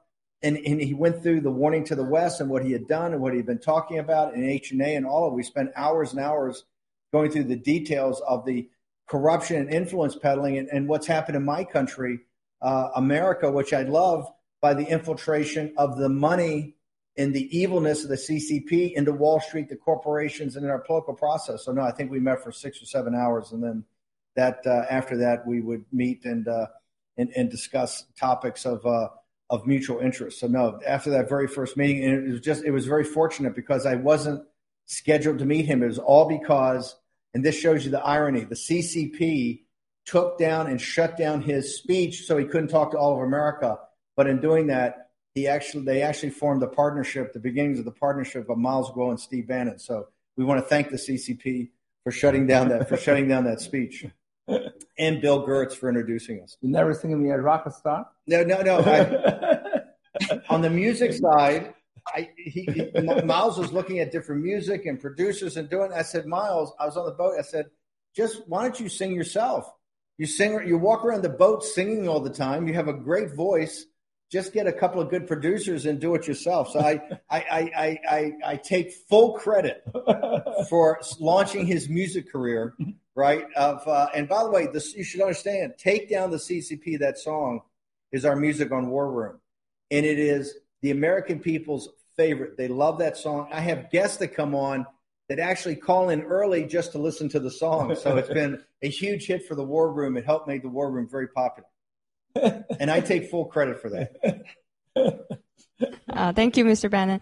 啊，文呃，就是班农先生刚才解释了，就是他和文贵先生第一次见面的场景，就当时是文贵先生正在啊、筹备开这个哈德逊研究所的新闻发布会，啊、准备要警告美国人一些啊、事情，但是他找到了记者，然后当呃那文贵那个但班农先生当时还找到了记者，但是当时的新闻发布会又被取消了，然后他就觉得非常的奇怪，就是 VOA 被被取消，然后每次这个文贵先生要说话好像都要被晋升，所以他们当时就是因为这件事情啊、见面，本来是准备喝喝茶，结果啊班农先生发现文贵先生人的知识非常的渊博，懂得非常非常的多，而且他是这个中共最大的一个敌人，所以他觉得非常非常的幸运，然后感谢这个这个 CCP，因为如果不是 CCP 关掉了新闻发布会的话，也不会有现在咱们的班农先生、文国先生的二人联盟啊、对。然后至于这个刚才文国先生问他说是为什么你觉得我不是一个呃摇摇滚巨星，然后刚才那个班农先生回答是说，其实这个他觉得是他最大的功劳，把文国先生捧成了摇滚巨星，是因为他觉得文国先生经常就自己一个人在那唱歌啊、所以他就鼓励 Miles 自己去找制片人，自己应该去唱歌。对，就就连这个 Take Down CCP 这首歌呢，是 Warum 里面最受欢迎的一首歌，是美国人最喜欢的歌。有些时候嘉宾都想要留下，提前先结束，想要听这首歌。对，谢谢。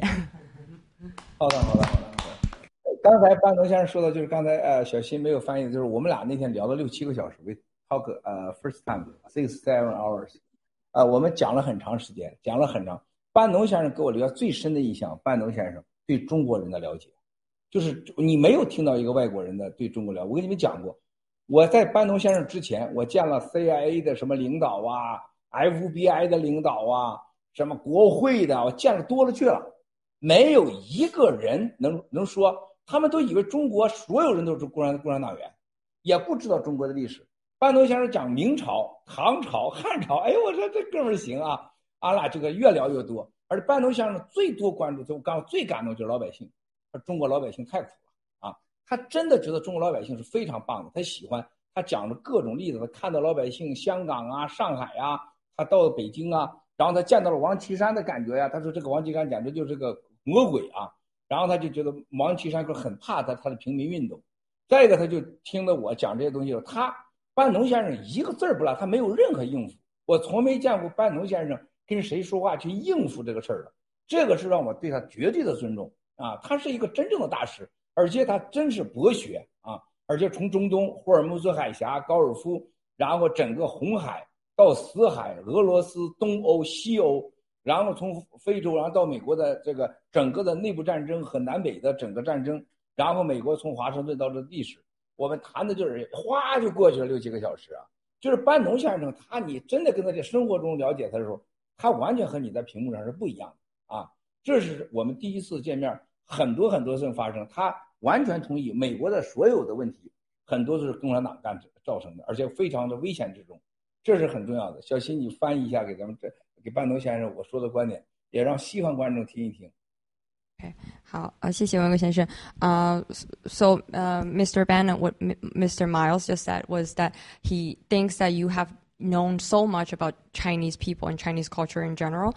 Uh, he said that at the F- the leaders of FBI, of the, the leaders of the Congress, nobody can actually say anything about Chinese culture or Chinese history, but you know a lot about Tang Dynasty, Han Dynasty, and what's the most touching thing is that you really care about uh, the Chinese people, the commoners, the Lao Baixing, uh, and you understand that everything is caused by the evil CCP regime, and you know that you know Wang Qishan is the evil, the bad guy that is afraid of the populism of you know the those like whistleblowers movement. So he's very very grateful uh, to to have you, who's very very interested in Ch- Chinese uh, culture and is able to spread the truth of of um, the situation in China uh, that's under the CCP regime.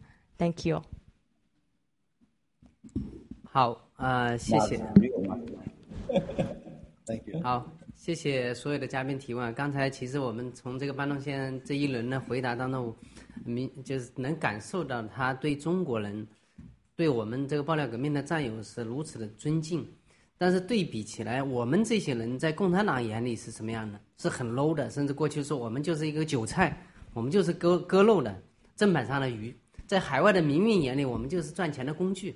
但是在班农先生他这像西方这么高的这个职位的这么一个呃阶层里面，他非常的尊重我们，他深刻的知道我们这一些战友或者说我们普通的这个中国老百姓就是一个普普通通的，咱们就是想要一个简简单单自由民主，啊、想要我们自己的一个权利而已，我们并没有去考虑更多的这个财富或者说权利，所以我们也很欣慰有班农先生能跟我们一起来战斗，也非常呃有信心能在文贵先生和班农先生这个一起带领下，我们共产党呃能把共产党在最快的时间内能推翻。那我想最后想提一个给班农先生的问题，就是过去我我们有组织很多的这个抗议活动，在全世界各个国家，我们有各种抗议活动。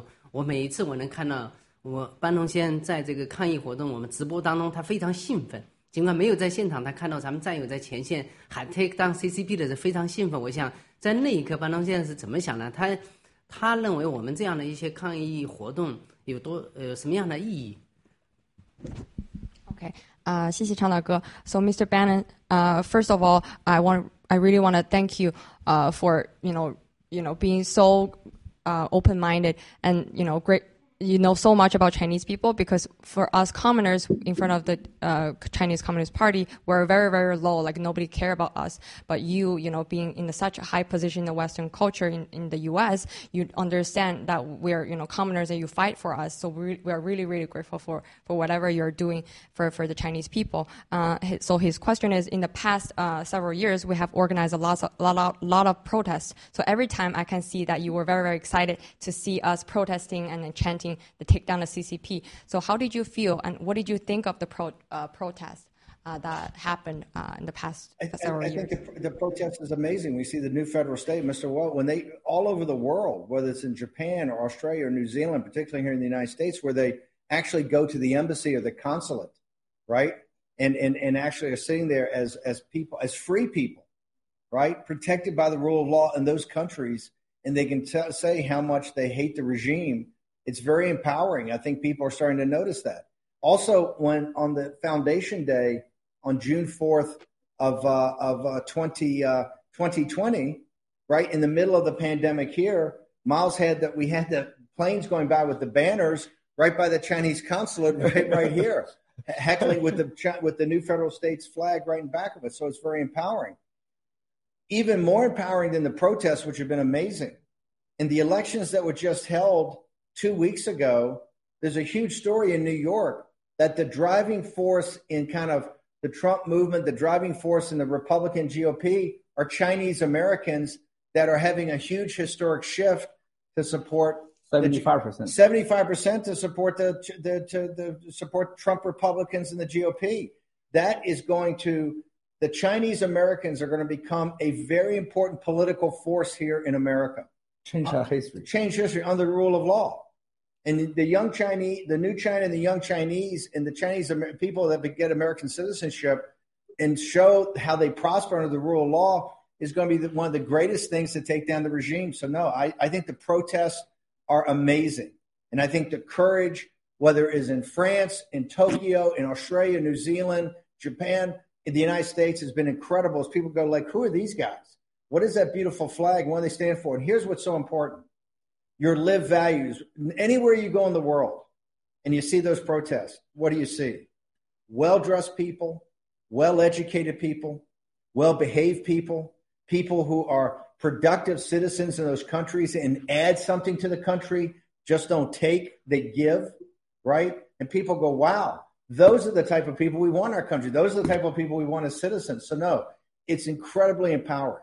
And when people sit there, because nobody's really gone and protested at the embassies and the consulates because they're too afraid.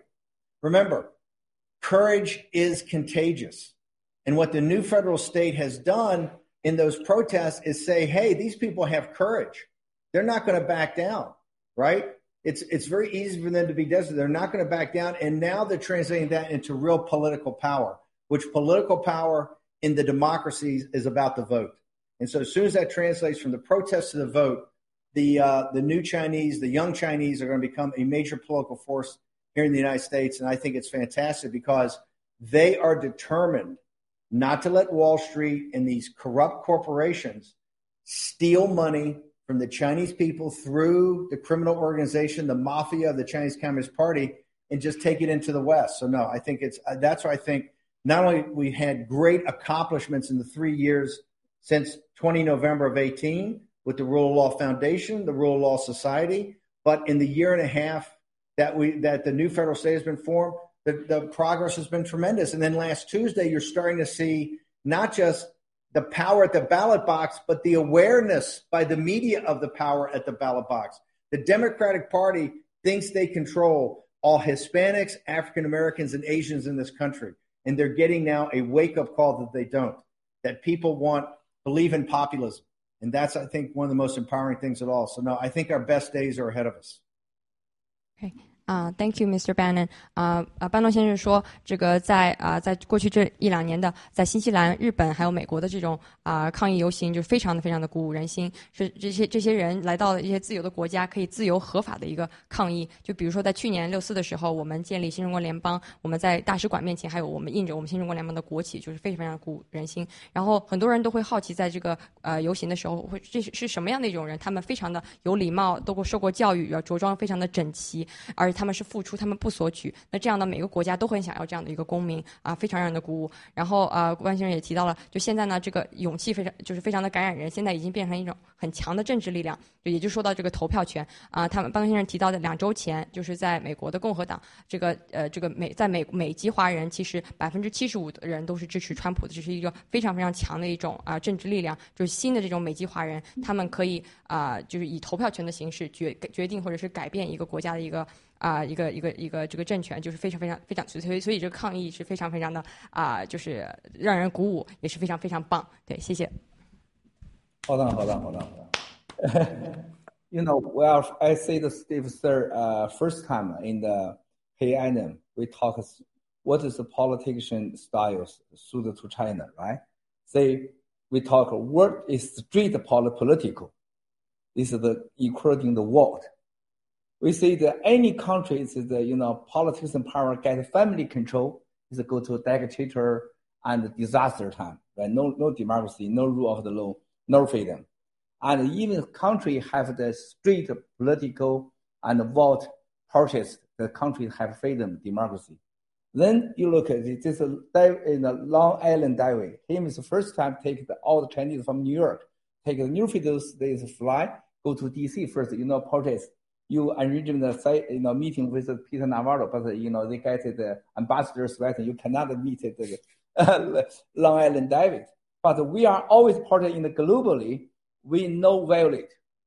We are higher civilized, and we never get a donate to the hand. Even before China officially called democracy, Tiananmen Square, this guy everything donate first. then they just show off 10 minutes is gone, right? we never get done it. We never do violate. We good suit, very shoes, real Chinese, true color, and it's courage.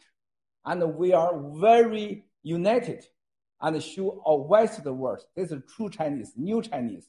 That's why we are new federal city get more the country government, politics, and politician people get respect to us. That's why we are new federal state in the globally. It's now it's every day, day by day, it's growth and win a big power. That's why we influence in the American, American Chinese, you know, citizen here. They watch us, big influence them go to the world, help the GOP and change American the political situation because they hate CCP. They suppose American go to stronger, more peaceful. They follow us. They believe you and me. Day one talk. Only American go to stronger and the more the globally get more the peace. No more people die on the war. Yes. And no more people die from dictator. This is why any country political, not family charge, must be by one person, one vote. Yes. That's day one. You t- we, we are talking about this. Populism. Populism. That's the Steve Kim Bannon is the major spirit called populism. And give the law by any country have the capability and the human source. Human source is is very important. One person, one vote. That's we are want, right? That's Tiger. 这是班农先生跟我第一天见面谈的问题。当政治啊被家族化的时候，这国家一定是独裁的，一定是灾难的，不可能有有这个民主。说当这个是当这有街头政治，刚才说的就是有街头有抗议的时候，它一定是有法治的，它一定是有未来的。而且班农先生非常清楚的跟我谈到，班农先生说这个世界上就是平民运动啊，populism。平民的本质就是一人一票。说中，他说不可思议，中国人没有没有选举， You always day one you tell me unbelievable is 1.4 billion Chinese no what.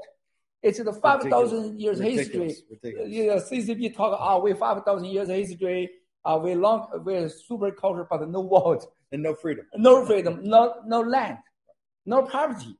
这半途先第一次就我讲的就是，他说，哎，Miles，这个是中国。我说，你看中国没有土地，没有资产呀 Ridiculous.，ridiculous。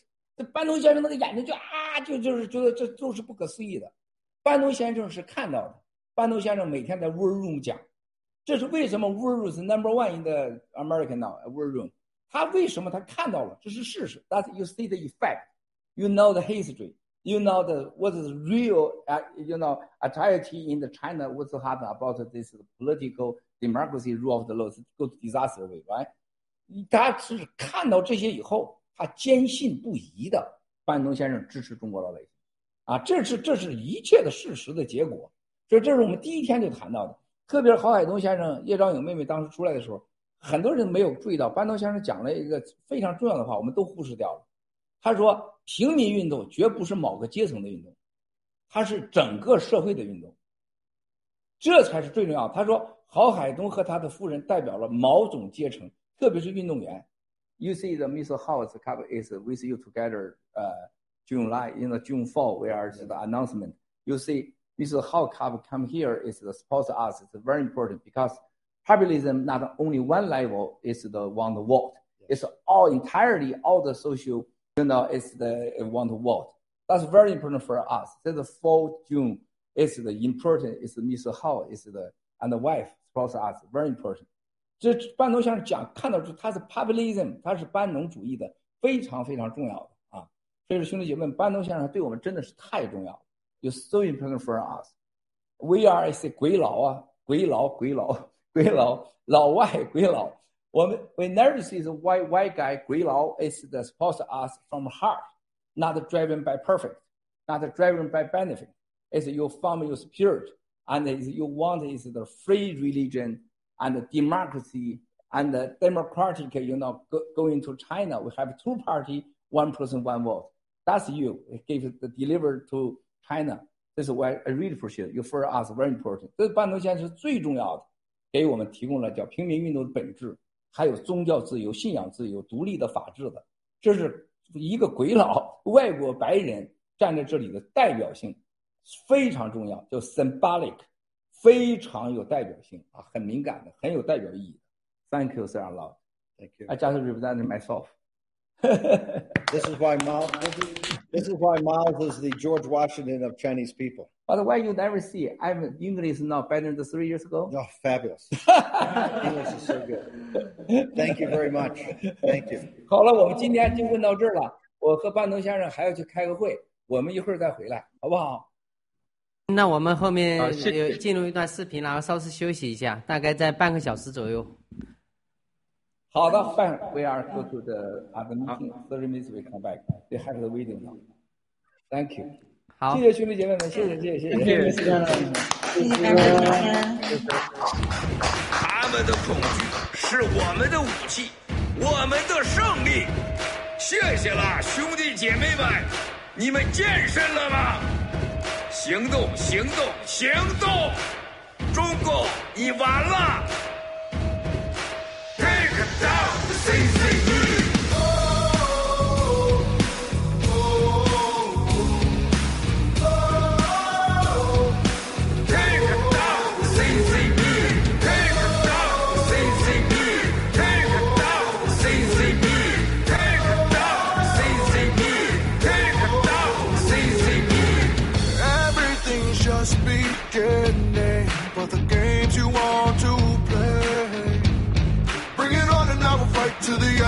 watch and see. It's all started, everything's begun, and you are over.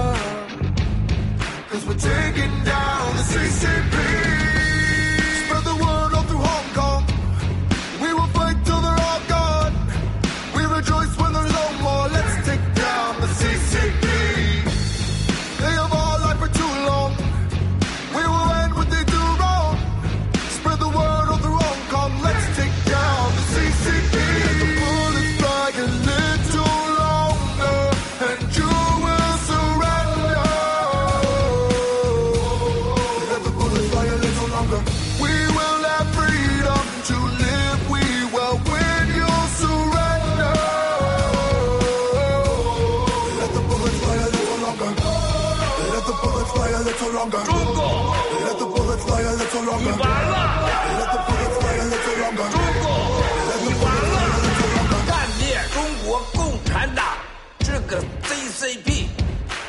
才能让我们远离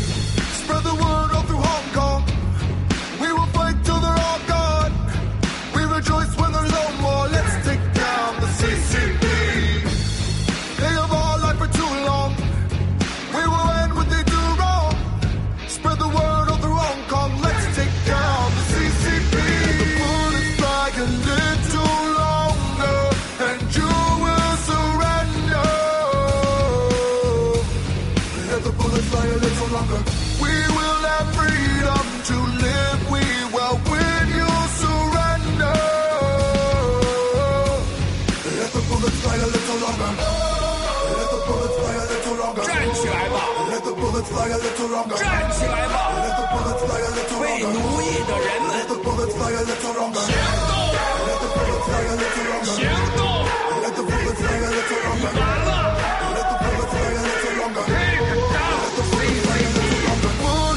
Take a little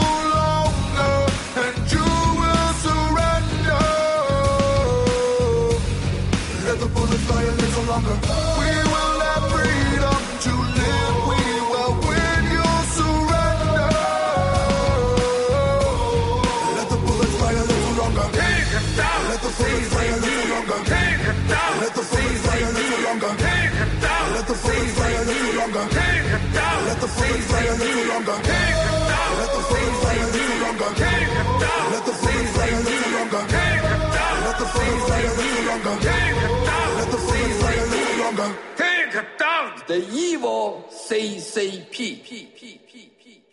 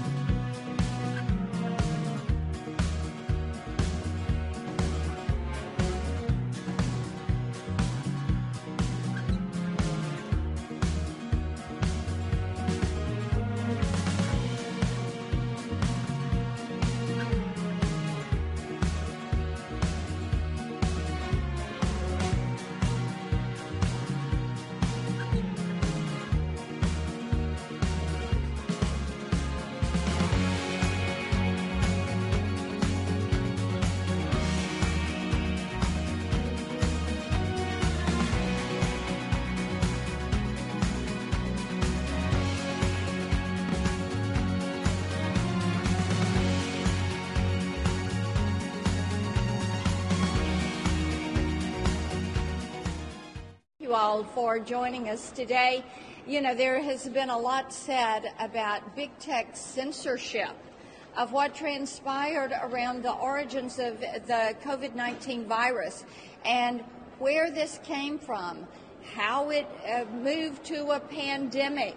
And then there's also questions about what the American people were told and the timeliness or lack thereof of what they were being told. We know that Facebook recently reversed their decision on taking down any kind of information that said it came from the lab in Wuhan, uh, that Beijing should be held to account. YouTube had previously announced that it would. Um, censor any content that contradicted the Beijing run and China funded World Health Organization.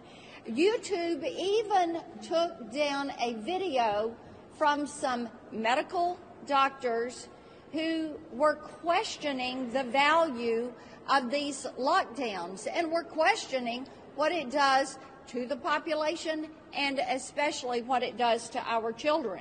Twitter, they locked down the account of a virologist, a Chinese virologist who was saying this is what they're doing, gain of function research, this is what they're doing in the Wuhan Institute of Virology, holding the Chinese Communist Party to account.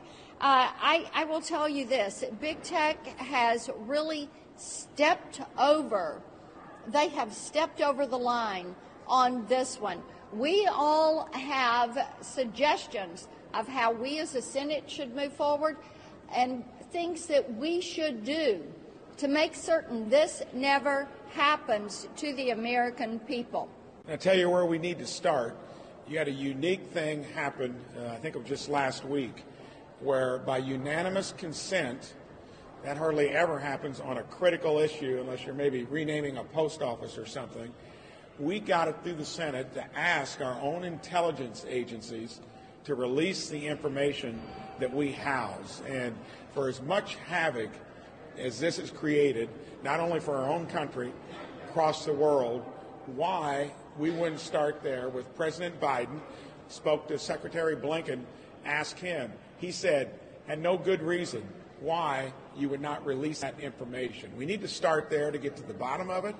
And when you talk about big tech being mum on the subject, basically, when you've got every U.S. senator that wants to at least start there, we need to have accountability. And I think it's for them to step up and lead the charge.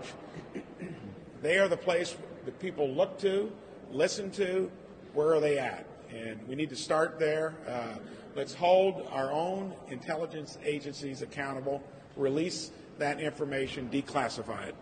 Well, Senator Blackburn, thank you so much for giving us a, a chance to sit here and talk about the, the Wuhan lab leak uh, and, and, the cover up thereof, you know, what we affectionately refer to it as Batgate. You know, it occurred to me as I was sitting there reading Dr. Fauci's emails recently that everything I learned in 10th grade science, everything I learned as a doctor about the scientific method, about hypotheses and, and, de- and developing theories, that we just threw that all out the door. Um, you know, I was shocked as I went back and reviewed some of the letters that were written, but really what, what rose my suspicion was somewhere back in January of 2020.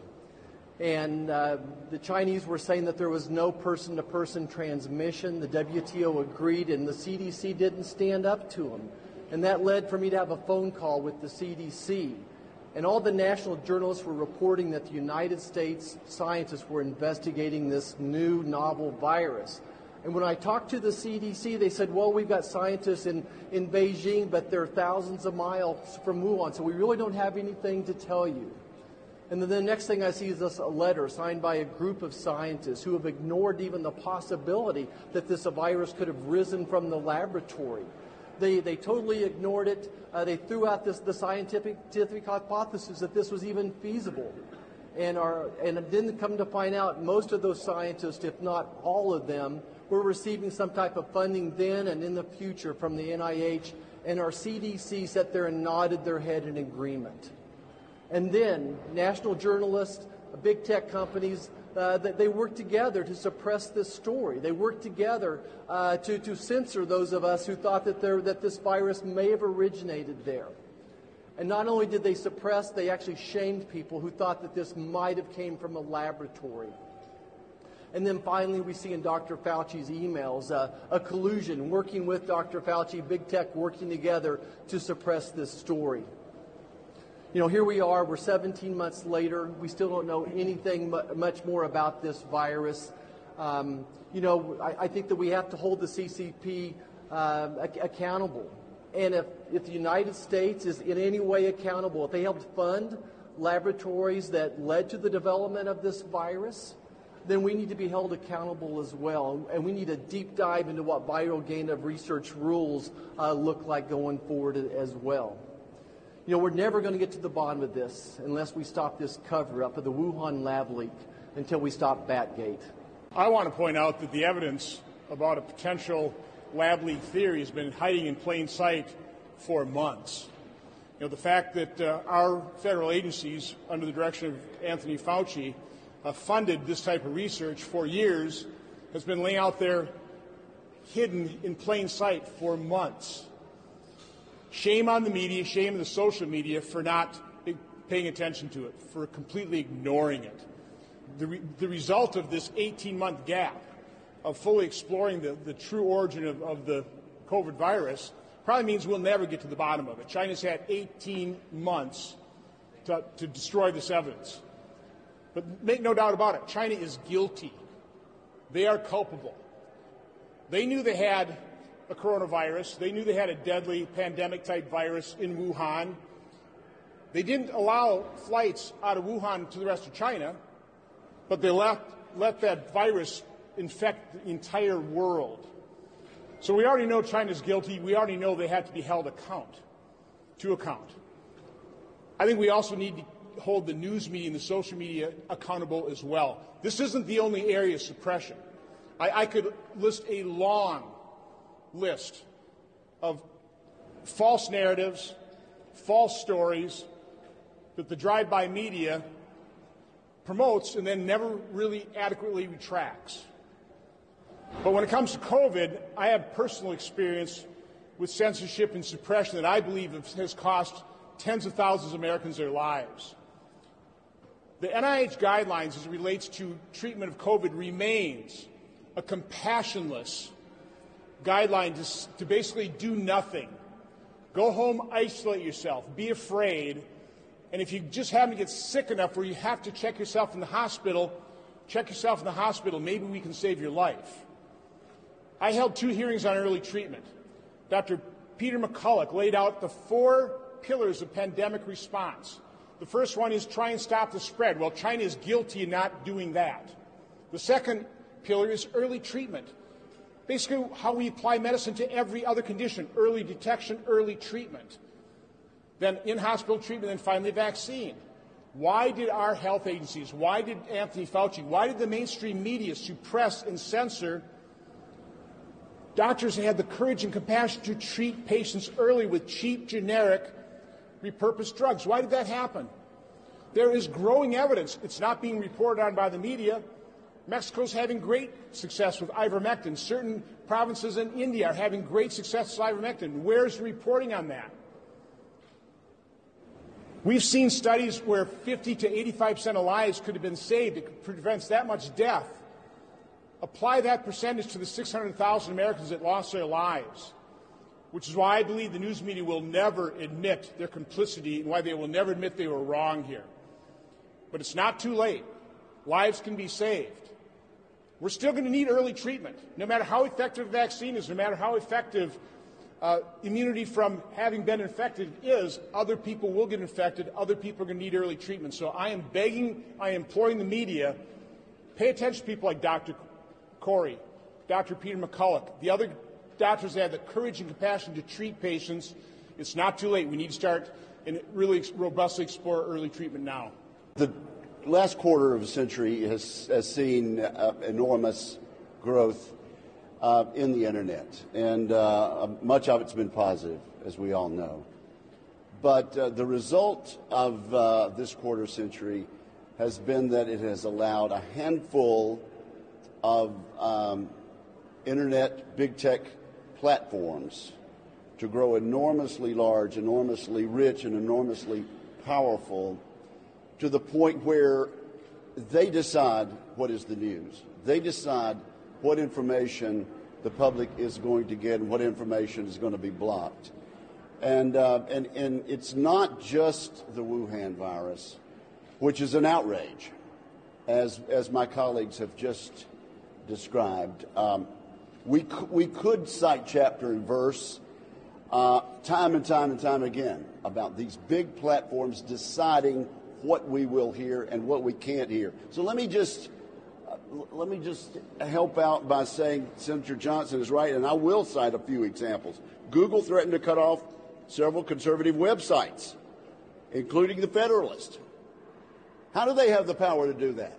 How can they justify doing that? Companies restrict or terminate conservative users' accounts and content on social media.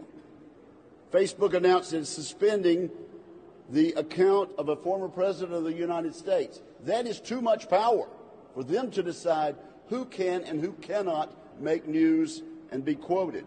Twitter removed Twitter moved to censor any coronavirus coverage that they thought, in their judgment, might cause widespread panic. How does a multi rich, powerful internet platform get to make that decision? And I could go on and on and on. That's why I've joined with senators like Senator Blackburn in, uh, in trying to correct the, the Section 230 gaps, but also why I'm introducing legislation to, to make it clear that these large internet tech platforms cannot discriminate based on their own opinions and based on what they think the public should and should not be allowed to hear.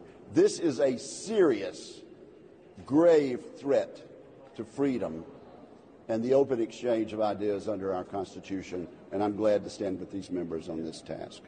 Thank you all. As you can see, it, this is something that is going to span several committees here in the U.S. Senate. It is our job to get to the bottom of what happened and then to bring forward remedies like Senator Wicker has just laid out.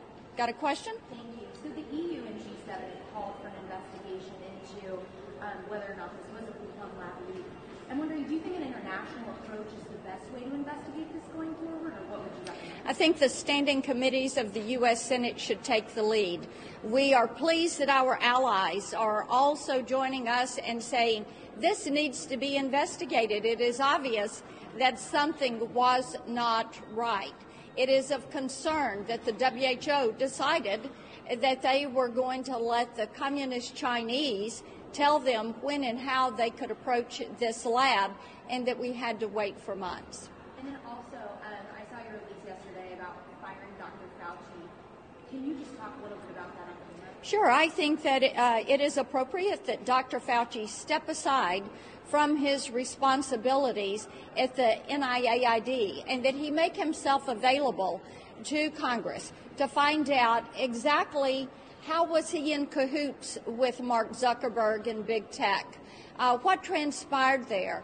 Uh, did the American people hear some truth, but not the whole truth and nothing but the truth? Why was there not timeliness of uh, acknowledgement of concerns around the lab? Why was there not more of a concern around uh, Wuhan saying you cannot go anywhere else in China, or the Chinese Communist Party saying you can go nowhere else in China if you're from Hubei province or you're from Wuhan, but you can travel the globe everywhere but China. These are things that now look, we've got three and a half million people that have lost their life. Three and a half million people. We have hundreds of thousands of American families who have experienced loss of life in their families to loved ones, to friends. We have loss of livelihood for hundreds of millions. We have children, precious children that have just experienced loss of learning for a year, loss of socialization that are showing emotional problems. And Dr. Fauci is funded by the U.S. taxpayer. And the taxpayer is saying, What did you do with our dollar? Thank you all so much.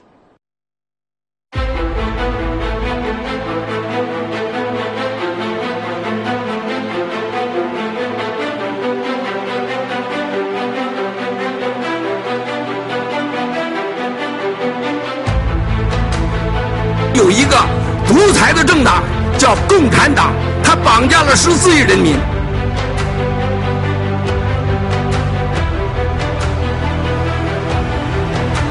这就是王健先生的脚，这就是中国一个万亿富豪的下场。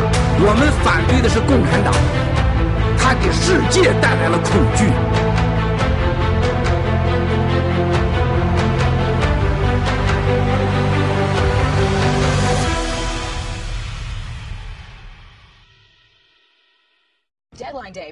To receive their final COVID vaccine dose in order to meet the Biden administration's deadline of being fully vaccinated by November 22nd. But while that's happening, a federal appeals court put on hold the president's vaccine mandate for workers of large U.S. companies. So let's bring in Kansas Republican Senator Roger Marshall. He's a member of the Senate Committee on Health, Education, Labor, and Pensions. He's also one of the few physicians in the Senate. Uh, Senator, thank you so much for your time. Jackie, great to be with you. So, Senator, you've signed on to this effort to overturn the Biden administration's uh, rule for uh, this vaccine mandate, your opposition falling under the Congressional Review Act. So, what is your reaction to this latest ruling from the court? Well, I think it's good news from the appeals court in Louisiana, and this is exactly why it's so important who we elect to, to be our president, so they can nominate conservative Supreme Court justices or federal court uh, judges in this case. So it's good news. I believe the federal government has till 5 p.m. today to give us their response, uh, and then we'll see where we go with this day. But it's a great first step. At the end of the day, this is going to end up at the Supreme Court, and we need the Supreme Court to do their job to protect our God-given constitutional rights, and we need them to protect uh, our, our future and to limit the powers of the federal government. So, one of the big arguments that you make is that people with natural immunity should be able to turn down the vaccine and not be penalized for that. Uh, but this Biden administration order does allow for unvaccinated private sector workers, noting private sector because it's not the same with the federal mandate, uh, to instead undergo weekly testing if they forego the vaccine. Is, is that not enough of an allowance? Well, certainly I don't think it is. I'm telling you, I could not get from my seats at the Chiefs game last night to the hot, hot dog stand without five or six people grabbing me and saying, my gosh, this federal mandate, vaccine mandate is going to kill our company. Just the implementing of it will be a challenge. If you could imagine, you've got truck drivers all over the nation. And certainly those folks that, that were heroes just a year and a half ago, now they're being treated like, uh, you know, they got the scarlet letter on, on their uh, forehead, right? So we think it's very unfair, and the, uh, the testing just is not a good fix for us. But most importantly, I think most Americans, and I think most people, I'm not a, a constitutional lawyer, I'm a physician, but I still have read the Constitution. We think that this is a gross violation of our constitutional rights. Well, and, and, you're vaccinated yourself, I know, and you've spoken about that. So, is your um, is your opposition more logistical then? And then also, do you have any concern that uh, the efforts that you're making would undermine confidence in the vaccine uh, among people who haven't received it when when you've received it yourself? Right. So certainly I, I, uh, I, support the vaccine, but I do not support the vaccine mandates. This virus impacts different people differently. I've taken care of thousands of women with viruses, and I've seen those viruses uh, have different reactions on each one of those women. This virus very dependent on what your age is, your underlying health care condition, and even the side effects from this virus seem to be very age dependent as well. So it's more the way more than logistics. I think mostly that this is an unconstitutional mandate that violates our personal rights. I'm doing everything that I can as a senator to stop it, uh, whether it's the, the Congressional Review Act or uh, the legislation we're trying to use uh, to stop the CR. We're willing to, to stop the funding of the federal government if they want to go forward with this mandate. So, what do you believe the role of the federal government should be then in trying to encourage people to uh, to get vaccinated without necessarily imposing some of these uh, requirements that you think are, are, more constricting, especially considering that the, you know the federal government has required vaccines for uh, hundreds of years in some capacities. I mean, the administration often touts uh, George Washington requiring vaccination against smallpox in 1777. That's something that, that they put out often. So, what's your take on what the government should be doing at this point? Yeah, I believe in the sanctity of the patient-physician relationship. So the federal government should be giving doctors and patients the data uh, that they need to know. They need to know what are the side effects from this particular vaccine. It is a new vaccine. There are reasons that people have legitimate concerns. Certainly, we do not understand the long-term side effects of, of this particular vaccine and this new technology. I think the worst thing the federal government could try to do, though, is, is to shove this down people's throats. Uh, this would be like trying to force us to take a new medicine as, as well. So I think the role of the federal government is to uh, give us good good science, to follow the science. You know, and, and, certainly in this case, I think if they even would acknowledge natural immunity, I think that they would be more believable. There's so much uh, data out there that would suggest that natural immunity is better than vaccination immunity, but they won't even acknowledge that. And certainly we need the federal government to be more consistent in what they are telling us.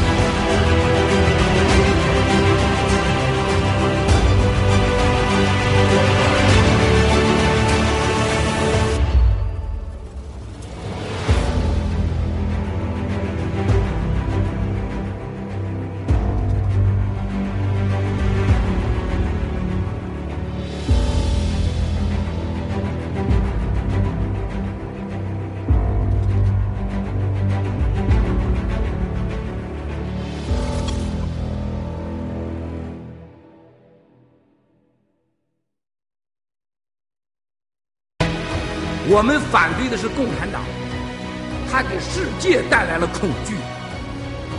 他们七十年来欺骗了全世界，威胁了中国人。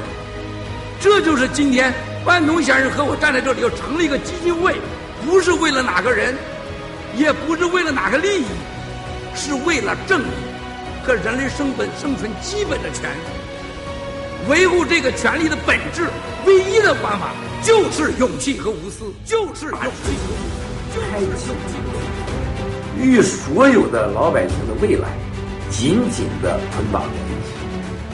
同时，它是一个世界上公认的法治机构。捐款真的是超出想象，法治基金是中国人的法治基金，是中国人的未来，所有的钱都是捐给中国人的。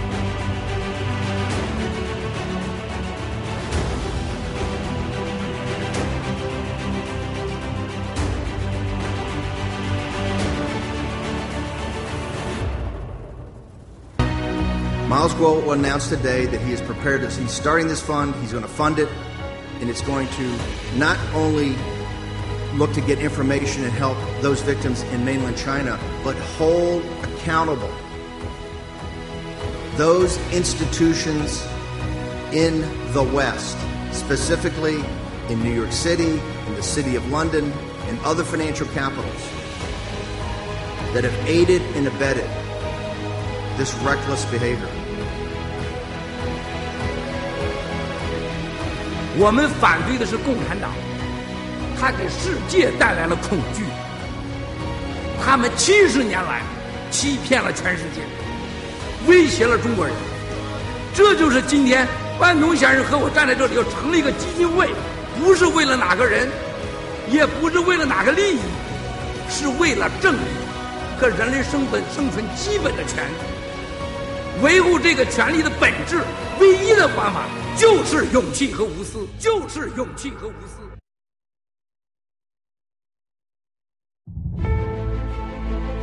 一切都是刚刚开始。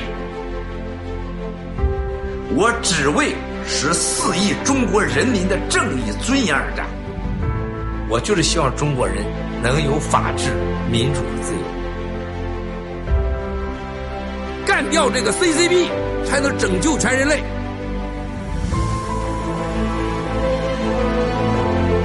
种族灭绝罪，非法的政权，是一个国家级的集团性的谋杀。他们制造的恐惧，就是上天给我们的礼物。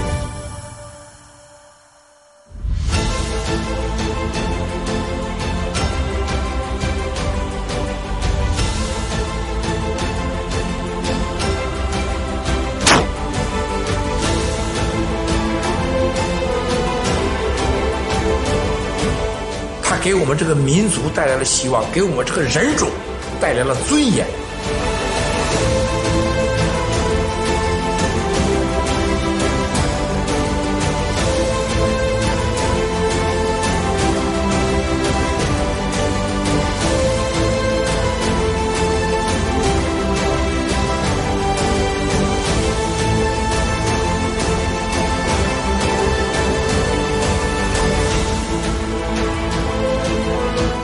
树立中国人真正的形象。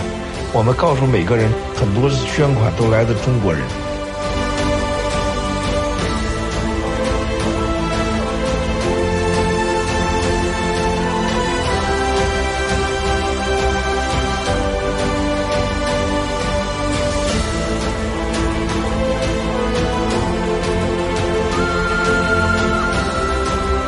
法治基金法的社会，没有你们战友们的支持，怎么可能有昨天七二七这样大游戏？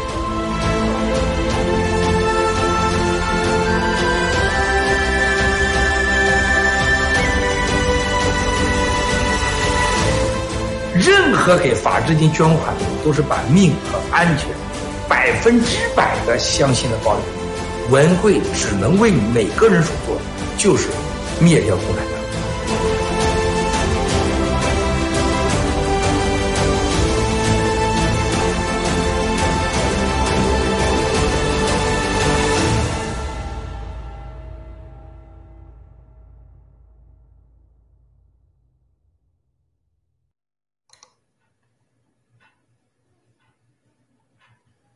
迎大家回来。好的，大家好。首先，我们先欢迎我们这个新来的嘉宾啊，我们这里有如水，有我们美国小李、文科战友，还有 Agnes，还有文革七雄。啊，大家好，大家下午好。啊，那我们先请各位跟大家先打一个招呼，好不好？啊，先请如水先来好吗？女士优先。哎，大家好，我是如水，青藤好，小新好，文哥小文哥七行，文科小李，艾格丽斯，大家好。那小李，请您您好，对，好的啊，那非常高兴啊，参与到今天郭先生的这个呃幺幺二零的大三周年大直播。那我是来自洛杉矶盘古农场的美国小李。那所有的电视机前的这个战友们，各位好，然后包括屏幕前面的呃如水、文科、文革七雄、艾格里斯，还有青藤啊、小新，各位好，谢谢，谢谢，文科。呃，大家好，我是意大利文科，呃，非常荣幸能够参加这个这么一个重要的一个日子啊。咱们幺幺二零到现在，呃，已经，呃，咱们这个爆料革命啊，翻天覆地的变化，而且，呃，咱们从七哥幺幺二零到现在啊，我们整整体的各个农场啊，也也逐渐的，呃，完善的形成一种体制啊，我们各个农场的战友也，呃，逐渐的呃扩大，我们爆料革命。这三年来啊，从这个幺幺二零到现在，呃，整个爆料革命新中国联邦，呃，有了一个翻天覆地的一个变化。所以说，我们呃，现在今天来回味这一天，那么呃，非这么重要的日子，呃，能够参与到这个直播当中，非常感谢大家在一起，谢谢。谢谢，Agnes，请。嗯，大家好，呃，全球的战友啊，大家好，嗯。我很荣幸啊来到这里，我是呃来自纽约香草山呃农场的上院终身 Agnes，嗯，三年前的我似乎离这个幺幺二零非常遥远，嗯，三年后的今天，没有想到居然坐在这个庆典的中心，非常荣幸能跟大家同框，谢谢。好的，文革七兄，屏幕前的全球战友们，大家好。呃，我们各位在屏幕里边的战友们，大家好，我是来自西班牙的文革七雄。时间过得太快了，一晃三年了。二零一八年四月二十号，这是一个对全球爆料革命战友、对中国人、全世界人一个重大的日子。我们今天三年以后，我们又见面了，非常荣幸的能和大家同框。我是抱着一个学习的态度，呃，又又见到大家，非常高兴，谢谢。好的，谢谢。呃，小新，您来了。嗯，是好吧？提问吗？还是我是这样子啊？我们大家今天是一个非常特殊的日子啊！一个我们都知道，幺幺二零对我们意味着什么？三年前发生了很大的事情，包括法治基金、法治社会的成立啊。今天一天的节目呢，班农先生也跟我们分享了很多的内容，包括他在法治基金所做的事情、所经历的，看到包括爆料革命过去的所有的一个回顾。那我想先请各位先谈谈今天。看到今天的节目，包括今天当天，呃，当我们这个十月二十号，今天您的心情是什么样的？您的感受又是怎么样的？啊，那还是按刚才的顺序，先请如水前来。呃，我今天其实一直都挺激动的，然后，呃，觉着，呃，当然现在还没看到那个班农先生给七哥，一直觉着，哎呀，要给七哥还有那个班农先生那个一起同光，心情就特别激动，然后就是。一天其实都处于那种心心情砰砰跳的那个时间。其实像以前每次就是也参加过大直播，大家都说：“哎呀，如水你挺淡定的。”其实每一次我心里都是特别紧张，然后表面上嗯装作很淡定的样子。呃，真的非非常激动，非常期待。谢谢。好的，谢谢小李。好的，那我谈一点这个自己的这个感想哈。实际上呢，呃，我是觉得。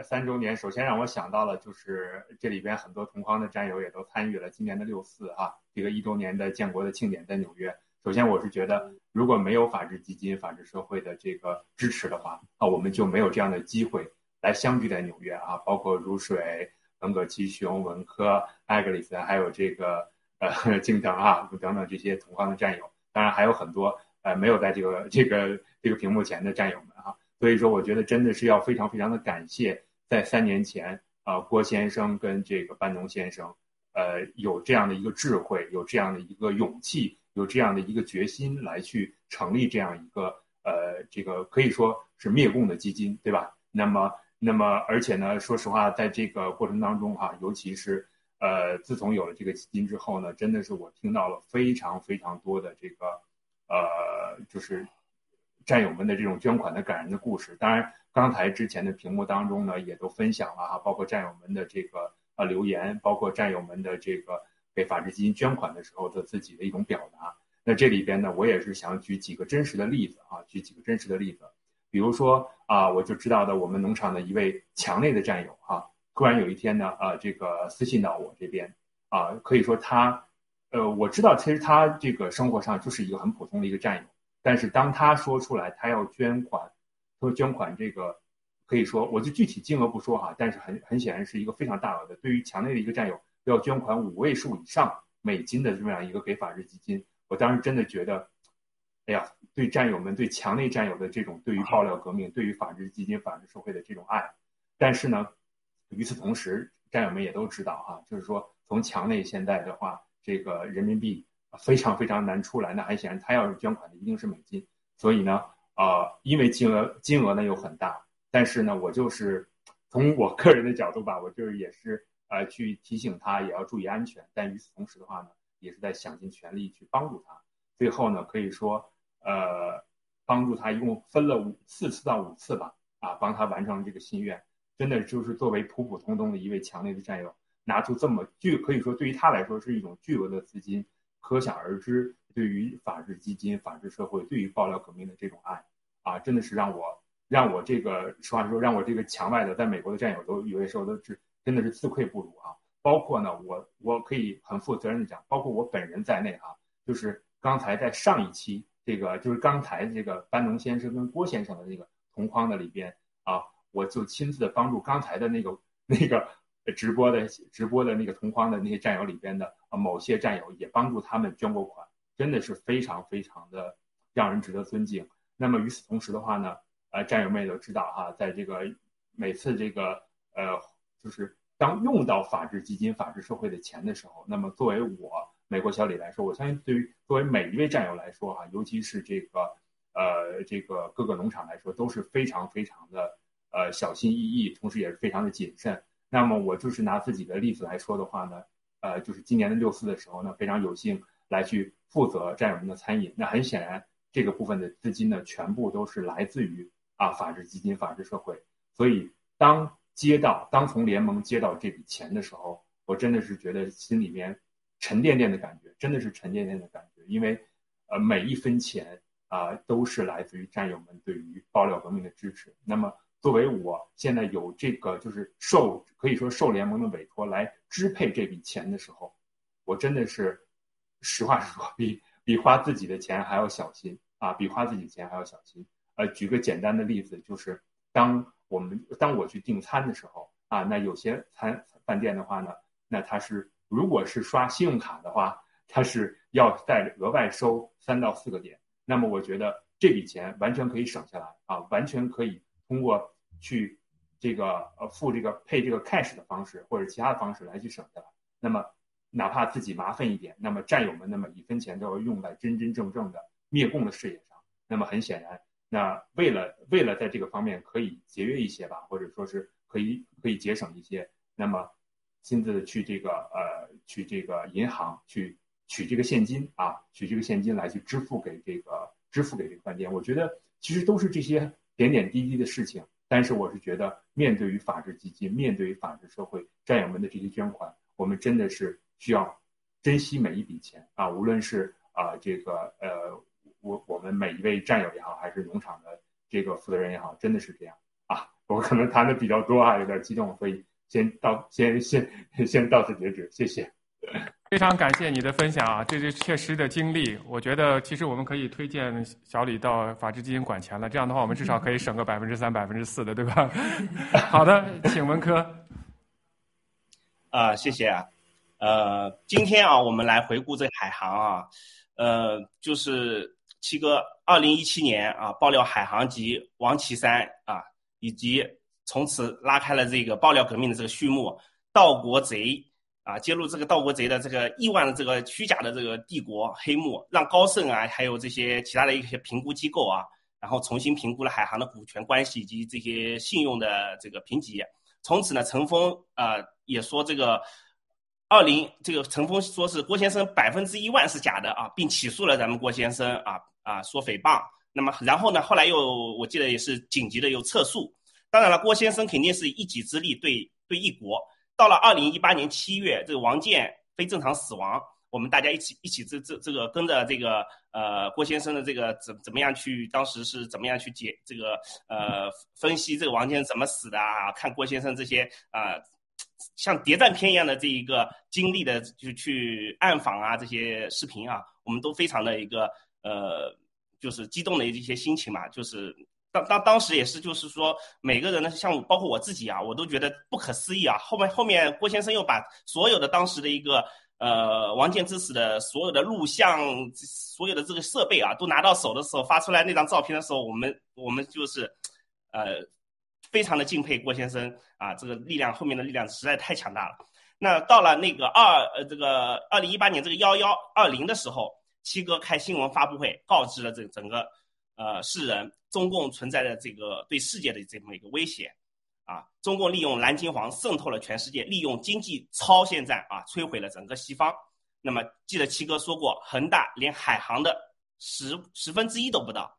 那么，这每一天增长上亿美元的这个庞然大物，从二零一九年开始啊，呃，抛售资产自救，到二零二零年，海航的国资委啊，这个海南国资委啊，接收了这个。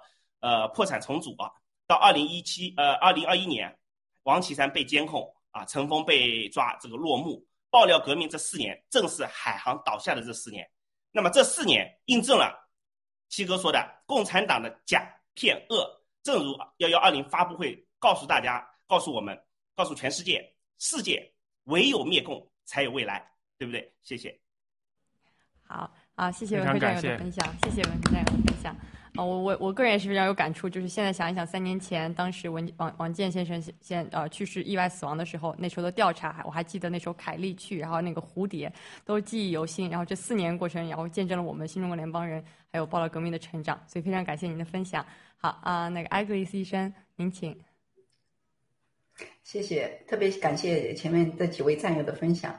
呃，我看到这我这个画框里面，我们呃六个画框，我就特别感慨。嗯，三年前的十二十一月二十号，我还记得当时在这个会场上，那郭先生跟啊班龙先生的呃那个画面固定的那个握手和拥抱，还记得那个讲台前的那那束花，就觉得恍如隔世。这三年发生了什么？看看画面里的我们，嗯，看到美国小美国小李向我推荐他这个农场的患病的战友。然后我还有如水给我的战友呃到处张罗药物，还有青藤呃捐出他自己的那个收集的药物。我就想这我们能够走到今天，三年发生了什么？就是我们这些战友能够联合在一起，像个网络互助，才能才能让我们越走越强大。谢谢。好的，非常感谢分享。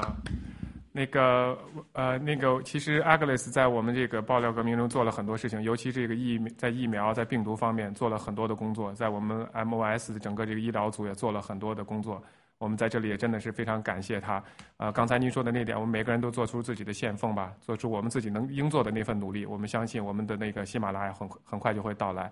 啊，文哥，请您分享一下您的感受，谢谢。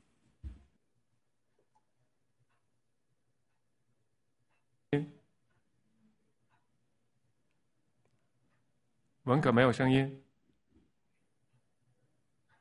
好，文哥，你的麦没别开。现在怎么样？现在就是有声音吗？谢谢。谢谢青藤啊，不好意思。呃，今天是个大日子，为什么是个大日子呢？因为呃，三年以前，我们在七哥的倡导下成立了法治基金。这法治基金的成立，对我们全球所有的战友，对所有的华人。可以说是五千年华夏文明有史以来第一次成立了，就是为了中国人争争取这个法治、民主和自由的这么一个公益性的组织，在中国历史上，在人类历史上是没有出现过的。想想我们中华文明五千年的历史，第一次而现在是在呃民主和法治自由高度发达的西方社会，美利坚合众国成立了这么一个组织，并且由我们的大师班农先生作为法治基金的发起人和主席，这是一个惊天地泣鬼神的这么一个事件。所以说，这是第一点。第二点，我就觉得七哥当时说了一句话，就是我当时还觉着没有这么这么这么严重吧，说这个呃盗国贼中共对这个所有人的威胁，对每一个人的威胁马上会到来。那三年以后，我们今天看到这个已经成为既定的事实了，也就是说，中共病毒疫苗已经对我们所有的全球的，不管你是黑人、白人，不管你是老板还是打工的。不管你是什么人，都已经对我们每一个人造成了威胁。所以说，七哥的远见卓识是令我非常敬佩的。我们所有的战友应该都是一样的心情。所以今天是一个特别的重要的大日子，我非常高兴，也非常兴奋的能够站在这里和全球的战友们、兄弟姐妹们聊两句。非常感谢大家，谢谢。好的，非常感谢啊。啊，那个，那因为七哥他们和班农先生还在开会，可能还没还要一会儿再回来，那我们就一块儿在这儿聊一聊。我想刚才文哥说到了，我们法治基金是一个真的是一个历史性的，七哥有这样的远见卓识。其实说到实处的话呢，法治基金就是把所有的我们的资资金力量都汇集到一起，来帮助更多的中中国人。那么也可以看到，在过去法治基金起到的一个关键性的作用。那我就想请请问一下各位，大家觉得我们在这个爆料革命中，我们的这个法治基金，我们的这个啊这个财富资源或者我们的基金的这个支持？有多么关键，或者说有起了多大的作用，在我们现在对抗 CCP 的这场战斗中，啊，请如水先来好吗？嗯，啊，现在听到了，呃，那个法治基金，我记得那个七哥呃曾经说过，呃，法治基金实际上它也是一个呃公益的基金，呃，它是未来能够拯救、能够解救咱们中国人的，呃，能够让中国进行一个就是和平革命或者说和平变革的一个。非常合法的机构，呃，因为这所以说就是说法治基金，它也可以说是叫一个建国基金，呃，它是一个应该是一个沟通东西方，就是链链接东西方这个精英的一个桥梁，呃，也可以说是我们中国老百姓的希望，是建立这个法治中国的一个非常公一个公共的平台，呃，我认为它也是以法灭共的平台，呃，因为在中国是没有法律可言的，不管你是普通的老百姓。呃，或者是你是一些知名的人士，呃，你就像现在看到很多老百姓被奴役，一些知名人士或者是共产党内部的人士，他都被消，就是被消失，呃，被死亡，是没有法律可言的。所以我觉得它本身也是一个以法灭共的平台，呃，嗯，就是现在也凝聚着我们广大的战友，让大家更认识到法治的重要性。同时呢，我觉得他还在呃实施着一个人才救援的计划，呃，在这个在这两年，不管是病毒疫苗，在这个过程中。呃，拯救了很多的人，其实包括就是我们现在所说那个蛇妖炎、九子妖，我觉得他当时也是被咱们法治基金呃拯救的。那就是其他像七哥说的，已经拯救了更多更多的人，他是非常非常重要的。谢谢。好的，小李，您是好的，那我谈谈钱比较敏感，所以让您来谈谈这个我们钱的重要性 起的作用。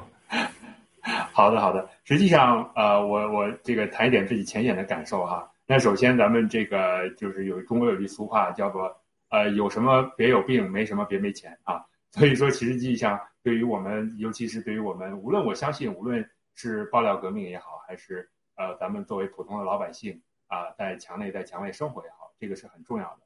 而且与此同时的话呢，就让我想起什么呢？让我想起来这个，在这个呃解放之前哈，所谓的解放就是中共解放的之前的话，这个呃当时。呃，可以说第一第一夫人吧，啊，这样我们也都知道，叫宋美龄，是吧？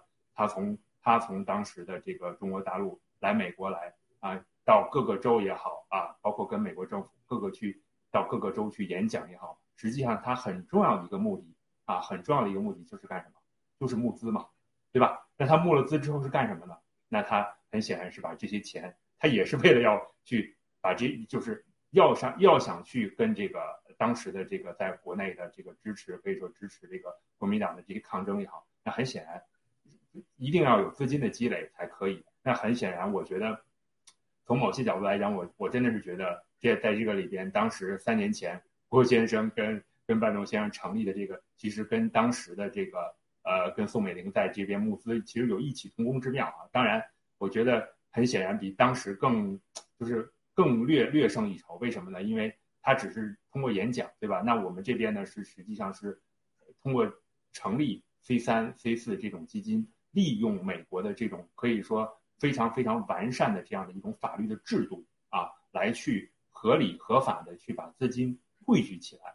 那很显然，这样的话会比当时的这种呃，在呃一九四十年代的时候，就上个世纪四十年代，宋美龄到这边来演讲的时候的这种状态会。呃，可以说效果更好，而且力量更大，而且可以凝聚更多的人，可以发挥更强的力量。所以我觉得在这个方面真的是，呃，可以说是前无古人后无来者的一种行动。而且刚才我也提到，就是可以说没有法治基金、法治社会，没有战友们的这些捐款，我们是不可能在今年的六四啊，可以举办那么成功的啊，在第一百零二层也好，举办那么成功的这种呃新中国联邦。建国一周年的这种活动，真的是可以说，呃，而且当时我还非常清楚的记得啊，导哥还邀请了这个大额的法治基金的捐款者啊，来去呃介绍自己的心路历程。我真的是觉得，非就是可以说，当当然我也是有幸参与到这个里边。那么很显然也跟这些战友们也都甚至当面聊过。可以说从他们的身上，他们有那么就在在法治基金、法治社会成立的刚刚就初始阶段，他们就有这样的一种。觉悟就有这样的一种行动力，而且可以说，呃，也是非常大额的这种捐款，真的是对于他们对于这种爆料革命的信心和这种支持的话，也是学习到从他们身上学到很多。对，从他们身上学到很多。所以在这个方面，我真的是觉得，呃，法治基金、法治社会在这个方面可以说起到了非常非常重要的作用。而且呢，哦，除了这个以外的话呢，我觉得，呃，也是与此同时。作为各个农场来讲，也是凝聚了战友们的这种力量啊！为什么，对吧？为什么我们在在去吸收战友们加入到农场的时候，一个非常重要的先决条件就是看他是不是真正的捐过款，对吧？什么时候捐的款？我觉得这个就像郭先生当时说的，我依然非常清晰的记得，就是郭先生在在这个法治基金、法治社会成立初期的时候，就跟战友们说过，把你们的捐款的凭证留好，留好，留好，对吧？好，重要的事情说三遍，但我觉得郭先生至少说了十遍以上，在每一次的这个直播当中都会提到为什么。实际上现在来看，我相信战友们都已经得到答案，对吧？已经得到答案。当然，我相信未来还有更多的答案等待郭先生给我们去揭晓。但是很显然，现在得到的，我相信真的是战友们得到了自己心中的答案，而且真的是再次的去感谢法治基金、法治社会可以给我们提供这样的一个平台。啊，我就先谈到这里，谢谢。非常感谢，那个文科。呃，我感觉就是咱们现在是在跟共产，我们是目的最终的一个目标是要灭共。那么灭共嘛，就是相当于是一个战争嘛，兵马啊未呃兵马未出，粮草要先行。那么法治基金呢，相当于是我们的粮草。那么呃，而且是中咱们中国人啊，其实呃一直就是独裁到现在啊，各个朝代没有真正法治基金是第一个。啊，让我们中国人能够呃，在西方的这个法律制度下，在一个完善的一个监管体制下，我们中国人真正有了一个自己中国人自己能够说呃做主的一个基金，对吧？真的为是是为我们中国每一个平民啊去服务的一个基金。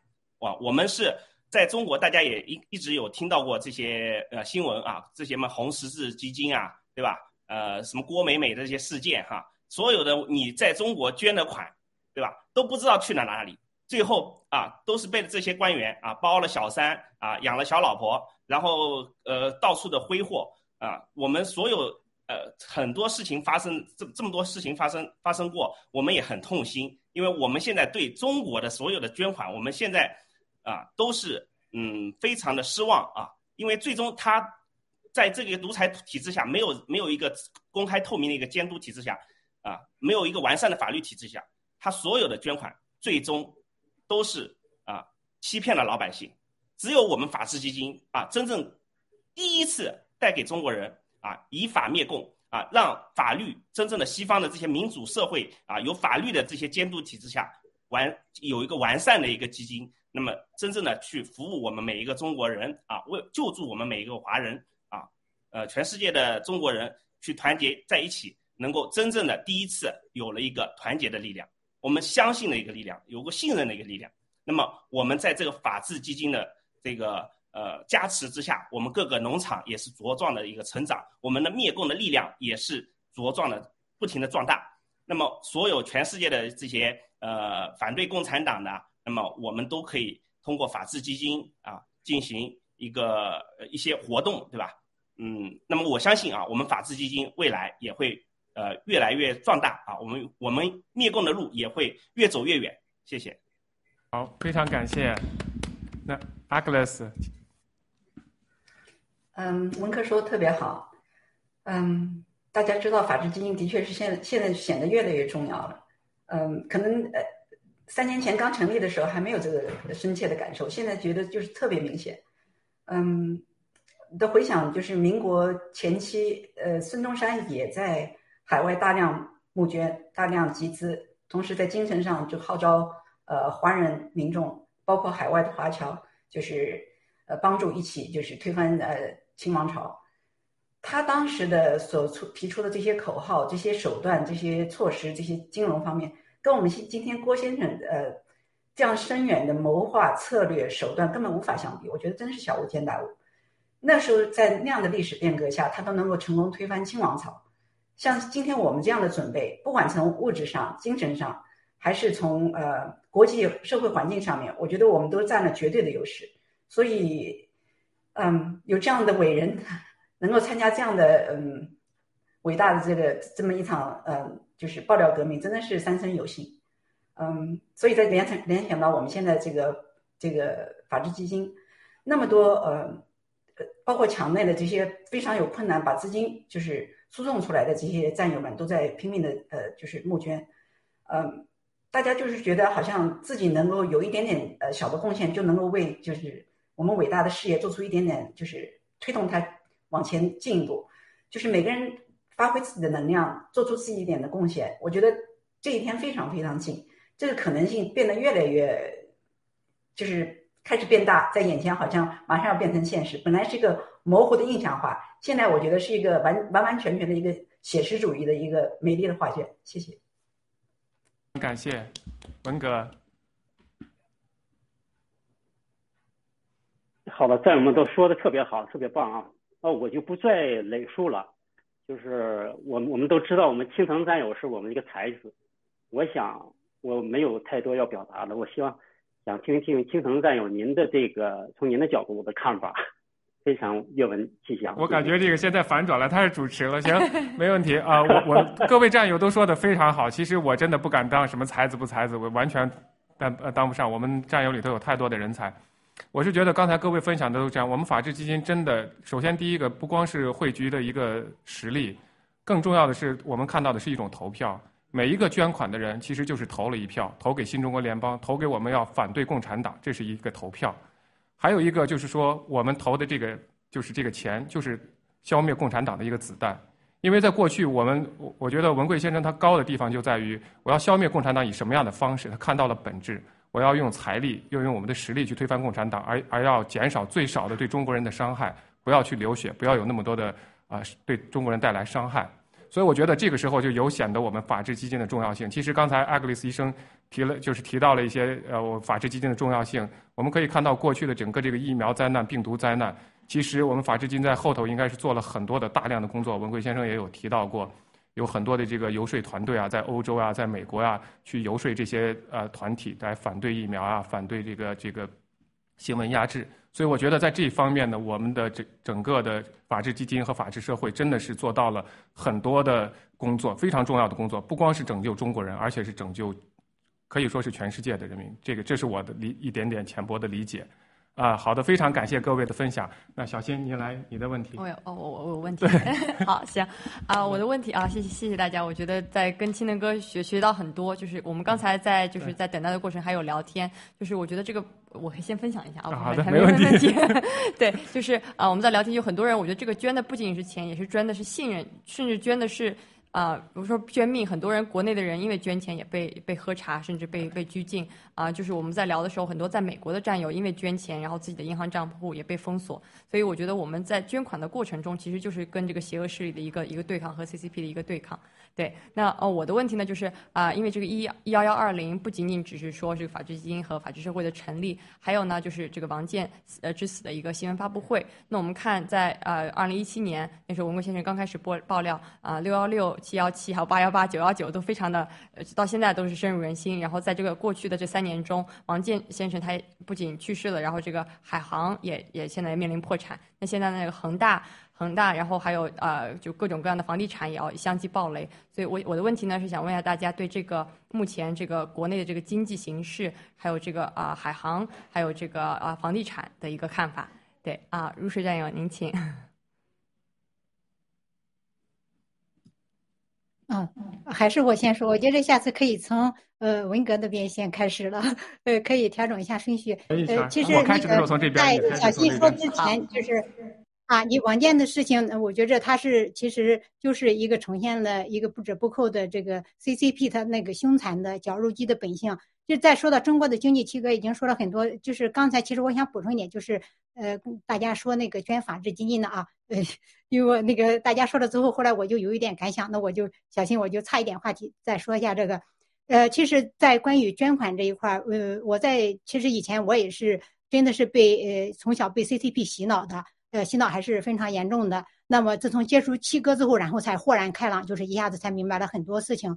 在之前呢，在国内就是呃，可以说我也是做了，就是这种公益啊什么，做了十几年的，呃，非常长的时间，一直在那个或者一些草根公益组织里面。那也当时我们也进行了很多捐款什么的。呃，开始的时候就是捐的还是比较频繁，后来慢慢听到一些东西了。呃，就不太敢捐款了，真的就是那种信任就没有了。但当时被洗脑，还是非常相信共产党的，觉着上面的人不知道他下面的邪恶和黑暗，呃，然后就把自己努力做的事情就变成我去做事情，呃，就是做一些实质性的一些事情，做一些实质性活动，或者搞一些募捐给那些孩子或者什么。其实后来才知道。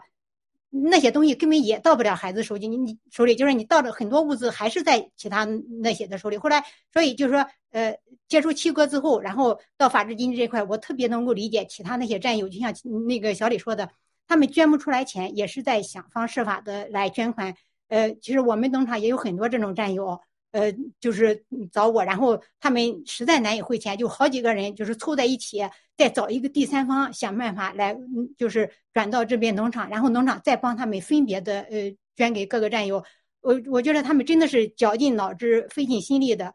呃，然后确实有战友，他们那个捐款啊，比他们投资的要多，他们捐款的金额要大于他们那个投资咱们就是其他的，就比如说借款或者。呃，就像前面我记得也有谁说过，比他们其他的投资都要多，就是说他把更多的钱，呃，是用在捐款上面的。那其实小李刚才说，其实呃，七哥一直让很多战友就是要留好凭证什么的，呃，是有很多战友确实是留好凭证，但是有很多战友，呃，反正我是这么认为的啊，其实就没有再去留那个凭证，因为觉着我捐了就是捐了，我没有想过再因为这个捐款。我还要得到什么利益或者怎么样？我就是纯粹的捐款，我就是纯粹的去帮助他们。确实有很多很多的战这样的战友，嗯，是非常感谢他们的。我们农场也有，我觉得我们农场有特别多的，呃，特别认真的在努力做着好多奉献的战友。嗯，他们现在在墙内真的很不容易，面临着就是病毒啊、疫苗的肆虐，呃，而且那个嗯，你们说的其实就是经济的崩塌，或者是那种金融的。呃，我强烈的很很多朋友感触特别特别明显，他们生活是特别特别不容易，但是现在他们还在努力着进行捐款，因为有的人已经让我帮着捐好几次款了，特别感谢他们。谢谢。好的，谢谢您的分享。谢谢入水战友的分享，对，也也感谢您这个帮助无数墙内的战友来进行一个捐款。那你我每次跟您发信息都是秒回，就是非常感谢您的这个对为战友的这个默默付出。啊，好啊，那美国小李战友啊，嗯，麻烦您分享一下，就是关于王健之死，还有现在国内经济啊的未来的一个形势的看法。好，谢谢。好的，好的，那我谈一点自己的这个浅显的理解哈。首先，其实我觉得刚才小林提到的，呃，就是。呃，也是让我历历在目的是什么？就是那那只蝴蝶啊，那只蝴蝶。呃，其实我们中国人有句俗话叫“啊人在做天在看”，对吧？那么回想到其实王建之死，呃，其实包括郭先生的爆料，我们其实也可以推断出一二，对吧？王健当时一块儿去法国的普罗旺斯的时候，谁在谁跟在身边？其实都是很多都是王岐山的这个这个派的人，对吧？那现在我就是反问一下这个各位战友，对吧？现在王岐山呢，对不对？所以说实际上这就是这就像我又想起郭先生当时说的，呃，这个呃郭泰给他写的这个纸条，呃郭先生每天在念，是说是说什么？就是人要相信轮回啊。所以说那很显然，当时那既然是这个。既然是这个中共，或者既然是王岐山对于王健下了手，那么很显然要要相信轮回。那么现在轮到王岐山了，对吧？而且呢，我觉得当时实际上王健之死，用郭先生话说，就是实际上是给了很多很多，包括刚才就是上一期这个导哥聊到的，对吧？作为就像王健这样的人，都都有这都都是那样的下场，对不对？你再牛，你能牛得过王健吗？你再有钱，你能有的钱过这个王岐山吗？对不对？你能有他位高权重吗？对不对？再想想当时，可能很就是郭先生在爆料的时候，我很多很多的，包括墙内的这个体制内的人还都不相信，说啊马云、马化腾、什么王健林啊，还有很多很多的这个所谓的啊所谓的这个史玉柱、柳传志是吧？什么马化腾什么什么南那说什么北柳南南马是吧？所以就这些这些人，就是当时都觉得，哎呀，可能是一个可以。我相信，其实刚才我提到的所有这些人也都知道郭先生在提到他们啊。我指的是在三年前的时候，王健之死的时候，对吧？但是很显然，他们觉得啊，这个跟我没有什么，就是 说什么男人就跟我跟我没有什么关系，是吧？这个离我还离我还还还远着呢。但是实际上现在呢，三年之后，现在是什么情况，对不对？所以说，真的是我觉得，如果就像导哥刚才讲了，如果是说当时的王健之死，这个对于。对于党内，无论是这个自己做生意的也好，还是体制内的人也好，可以说是敲醒了一个非常响亮的一个一个一个一个钟声，或者是打了一个非常响亮的耳光。那么在那个时候，如果真的是觉醒的话，如果真的是呃想有所这个呃动作的话，实际上是完完全全来得及的，对吧？完完全全来得及的。那么继续回答刚才前面提到的问题，那现在呢？现在的经济是一种什么样的状况？对吧？呃，这个，这个各个各大的可以说是，呃，带动墙内的所谓的这个中共的 GDP 的一个三家引擎，三驾引擎之一的地产房地产是一个什么样的情况？我相信战友们也都比我了解，对吧？恒大已经是，就是不要说不要说是是是是这个再去卖楼了，它就就基本上是棺材板都已经定上了，对吧？已经是呃离死不远了。再再想想其他的什么呃很多很多的房地产公司。像什么战友们都耳熟能详，什么绿地集团啊，什么荣，哎，还有什么泛海国际啊，对吧？包括我这个，因为我战友们知道，之前之前这个在讲那的时候，我在北京生活，那泛海的楼盘是非常非常的这个豪华，也是包括这个在在东四环边的，那都是豪宅中的豪宅，那当时随随便便几一套就是几千万的，对吧？那现在是一种什么样的状态？对吧？包括这个呃，还有很知名的很多房地产公司，什么棕榈泉啊等等这一系列的，都是可以说都是这个好的。他们是对目前的实际情况都是这样。OK，非常感谢啊，小李，非常非常感谢小李啊。小李谈起经济问题，真的是可以这个一直持续下去，非常感谢啊。那好的，我们请文文文科文科，因为是这样子的，有一个消息要跟大家说一下，非常的可能因为七哥那边跟班东先生在一直在开会。呃，可能呃，今天呢，大家可能见不了大家，就是在不能同框。但是呢，呃，因为我们后面还有一组嘉宾，所以呢，可能就是我们就时间又有限。那么我们现在还有三分钟，我可以就是我们可以回答问题，也可以每一位战友可以如果想跟七哥、想跟班农先生留在这里留几句话，他们在，因为你们知道七哥有个习惯，就是开会的时候也会戴着耳机听看，所以我相信你们说的每一句话，七哥和班农先生都能够听到看到。就这个，所以我想请各位，呃，大概一个人一分钟或者呃三十秒吧，三十秒，请大家留大概说一下你们的想说的话，对文对文贵先生、对班农先生都可以。好的，那就先从啊这回从文革开始，好不好？谢谢。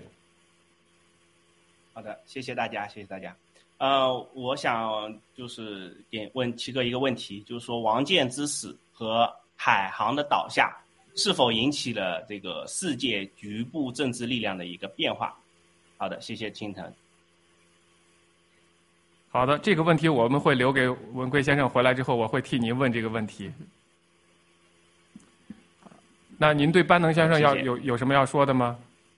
他作为法治基金和呃法治社会、对法治基金的主席和成立人，呃，我我是觉得，我觉得呃，班农先生跟文贵先生两位，呃，为了我们呃，班农先生为了我们，他完全不是呃咱们这个中国人哈，但是他为了我们中国老百姓啊呐喊，为我们中国的所有的华人去呐喊，呃，付出了啊这四年来，我们其实每一个华人都非常的感动啊，因为我们第一次在我的印象里啊，第一次有这么一位美国人替我们的啊呃自由民主法治去呐喊，为我们每一个华人去做这么多事情，呃，真的非常的感动。所以说我我其他其他真的没办法去表达我的所有的这种用语言来表达，我只能说深深的感谢祝福，对祝福咱们班农先生每天都是健健康康的，谢谢。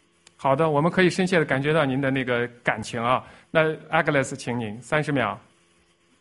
好的，呃，因为今天呃，二零一八年的十一月二十号是从海航王健的那个死开始的，所以我就觉得像王健这样的所谓的中国精英能有能有那样的下场，所以现在所谓中国自认为是精英的那些人，他们自己都应该心里有数了。还有就是我对班农先生有有一个问题，也不算是问题了，因为呃，在二零二零年川普总统大选的时候，川普总统成为中共下毒的重点的下毒对象。那么现在在这个关键时刻，班农先生会不会成为这个中共的这个使坏的重点对象？所以我就想提醒班农先生，如果说现在那么多社社交活动的话，他的这个预防性这个病毒用药是不是应该考虑加量或者是联合用药？谢谢。好的，我们会推荐班农先生直接联系您，您给他多出点方子。好的，我文哥，好的，这谢谢战友们啊，我就是有一个呃小问题想问一下班农先生。毫无疑问，我们一起一定会消灭中国共产党，但是我们要实现的法治、民主和自由这三项，对于我们所有的爆料革命战友，甚至是所有的华人来讲，我们是否哪一个是最基础的，大家要追追寻的，才能够是我们能一起达到，还是当然需要时间，还是说我们呃法治、民主、自由这三项哪一项是最基本的，大家要做到的？如何做？这是我的问题，谢谢。好的，非常感谢，非常感谢文哥。那个如水，嗯，好的，那个呃，我有两个问题想那个问班总先生的，就是呃，首先感谢那个七哥班总先生，还有战斗士多年如一日同这个 CCP 还有那个邪恶势力做斗争，然后拯救我们中国和全世界的老百姓，拯救人类社会。那么我想问的第一个问题是，呃，比如说梵蒂冈的力量，因为以前七哥也经常说的，梵蒂冈的力量它和 CCP 在勾兑。那么在现在疫情蔓延的情况下，那全世界都面临着这个疫情还有病毒这样的危险。那么梵蒂冈作为一个它本来呃应该是人类的一个非常重要的，可以说是精神圣地，它接下来它会怎么做呢？它会起到一个什么样的作用呢？而它做的这些东做的这些事情，在历史上会留下什么样的记录呢？嗯，呃我希望能那个班农先生可以谈一下。第二个问题，呃，就是想问，就是这这个因为这个 CCP 它长期的作恶而导致的，就是可能即将到来的一个呃排华反华的这个浪潮，咱们的法治基金将会起到什么样的作用？谢谢。好，非常感谢。啊，小李，最后三十秒。啊，闭麦，你的声音没开。现在可以吗？听得到吗？听能。好的，好的。那我有两个问题。第一个问题就是，呃，佛州的这个呃共和党的胜利，对于我们灭共来说的意义是什么？啊，因为班农先生很显然是美国的政治大师，所以想听听他的独特的见解。那么第二个问题呢，就是之前郭先生在直播当中曾经提到过，啊，这个班农的女儿曾经是毕业于美国的西点军校，那么在未来的新中国联邦的雇佣军当中，他也是作为顾问。那么在这个方面啊，有没有一些什么可以分享给战友们的啊，关于未来的新中国联邦雇佣军的一些啊事情？谢谢。好的，非常感谢你来总结一下。嗯，好好好，谢谢各位今天前辈的分享，就是我也学到了非常多。啊今天来到现场也非常非常的兴奋啊！我们还有大概十分钟左右，一会儿班东先生还有啊文贵先生会加入我们的直播。那就感谢今天所有战友的的参与，很多在欧洲战友可能都没睡好觉，所以战友们辛苦了啊！谢谢大家，我们一会儿再见。好的，非常感谢各位。好，谢谢。谢谢。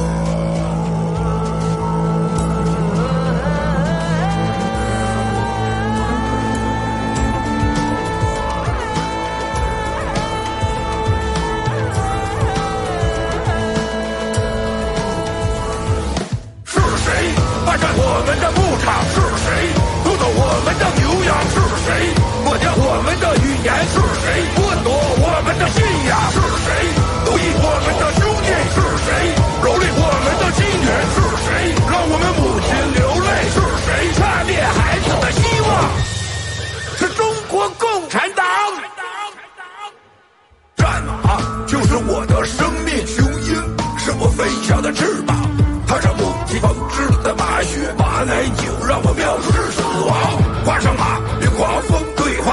迎着黄沙我再次出发。无畏的血水战甲滑落，我的伤口是燃烧的太阳。哦嘿呦，哦嘿呦，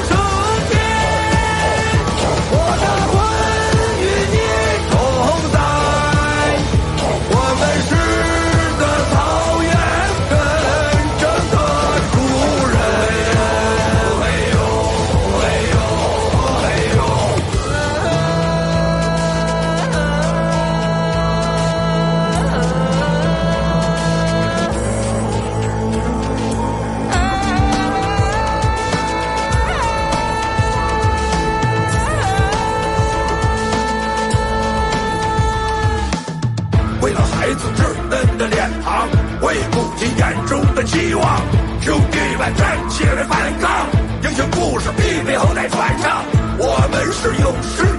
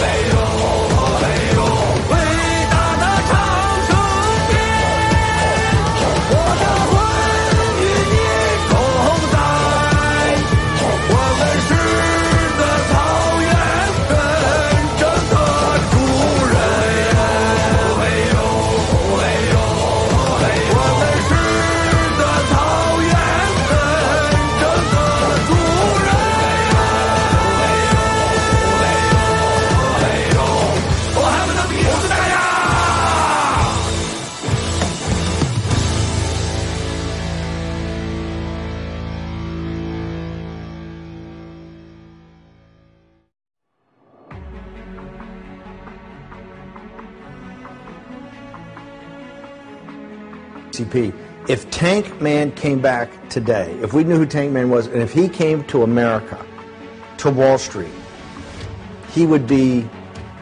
I want to thank you. Please take your seats. Let's let's relax and enjoy ourselves. It's trade, Huawei, all of it, on Guo Media, with my co-host, the one, the only Miles Kwok, Stephen K. Bannon, Miles Kwok.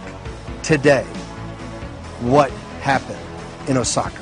By the Himalaya Society, the Himalaya organization, to actually confront, combat, and eventually take down the CCP. This Upper East Side of New York, Midtown Manhattan. It's an obscenity. It's an obscenity that they've been able to steal that money from the church. Today is about recklessness and accountability. The Chinese Communist Party and the senior leadership of the CCP have acted financially recklessly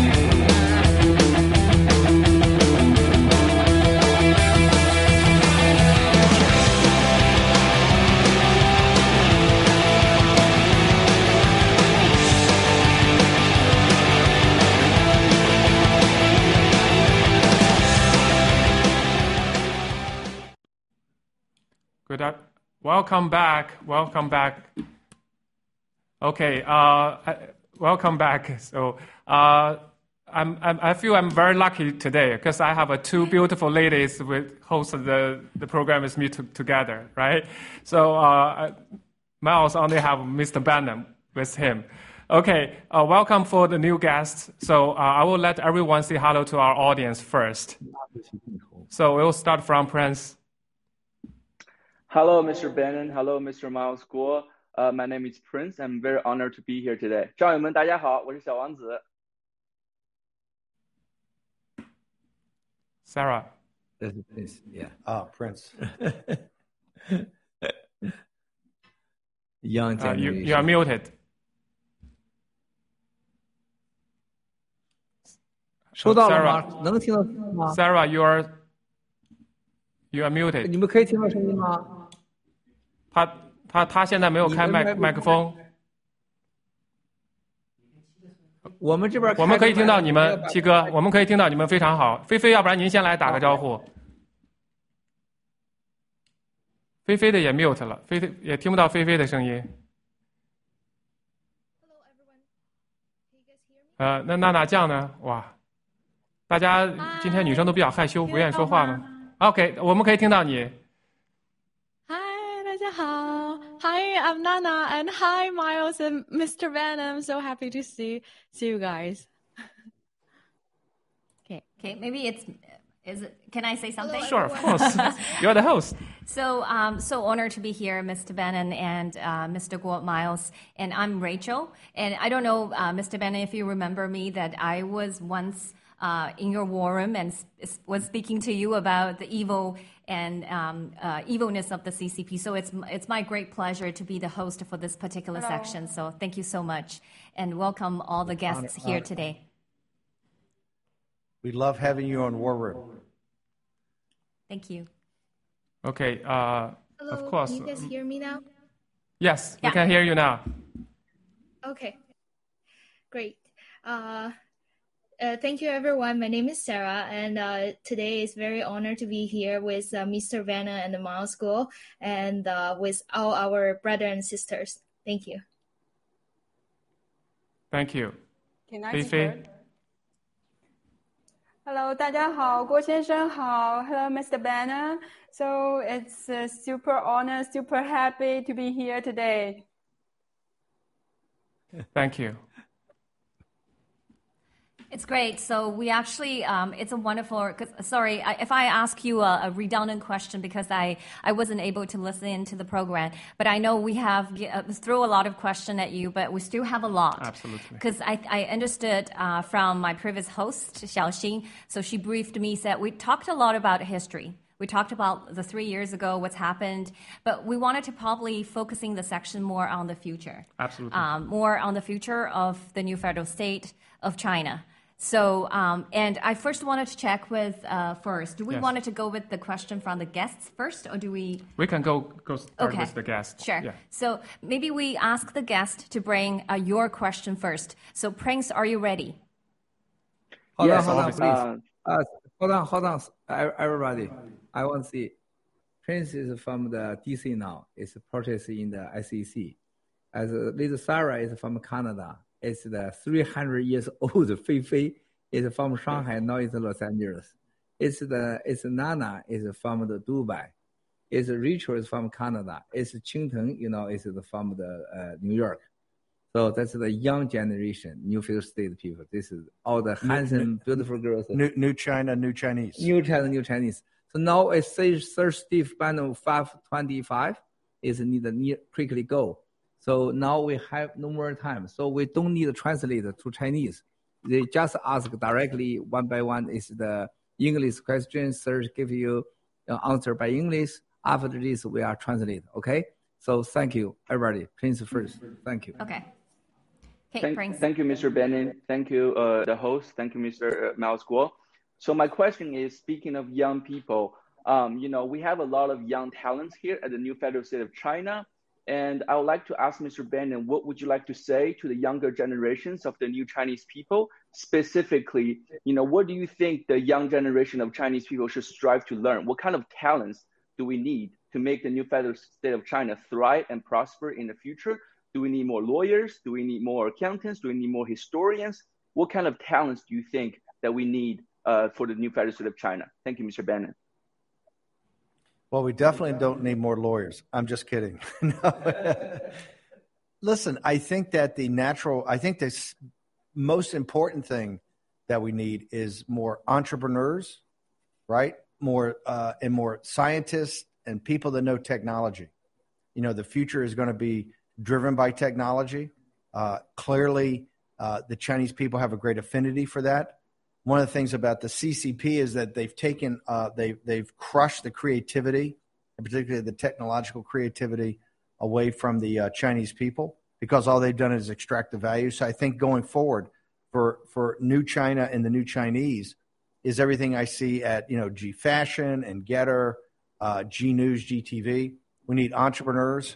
Uh, we need uh, people with entrepreneurial spirit, uh, people that know how to take risk, but how to mitigate those risks and how not to quit. And so I think that the more I see uh, from the new federal state, the whistleblower movement, the rule of law, G News, GTV, uh, G Fashion is. I think right now we need to build more entrepreneurial skills, uh, more uh, talents as far as understanding business and finance, marketing, uh, all those types of uh, skills that can take technology and make them apply technology that can uh, can drive value creation and also open up uh, for uh, for you know more content, more knowledge, and I think that everything I've seen from the team at GETTR and all the other teams that we're headed in the right direction. So I think it's just more that and taking educated people that have gone to university uh, and, and make sure that they get access to the best universities and then mentor them, mentor young people, uh, and then get them into the different companies and even the companies that are growing in America and throughout the world, Canada, New Zealand, the West, uh, and show people that under the rule of law and, and property rights and people's ownership in that, uh, that you're you're building uh, great companies and you're building companies that people participate in with better wages and ownership in the companies and show that uh, that real capitalism works. And I think if we continue to do that, uh, we're going to be on the the winning path. And, and and as an example, you know, a shiny example to everybody, what happens when the Chinese people are protected by the rule of law and, and protected by uh, freedom and democracy and liberty. Thank you so much, Mr. Bannon. Sarah. Okay. Hi, Mr. Bannon. Uh, my question is, uh, in Miles Guo's recent uh, live stream, the, uh, he mentioned that the federal in new federal states of China means that we should try to be an uh, inclusive country regardless of one's uh, national region or race. what do you make of meaning of federal in new federal states of China? please, thank you. The, the, I think the federal part's very important because I think it shows that different than the way China is governed today, which is a centralized central committee that from the top down.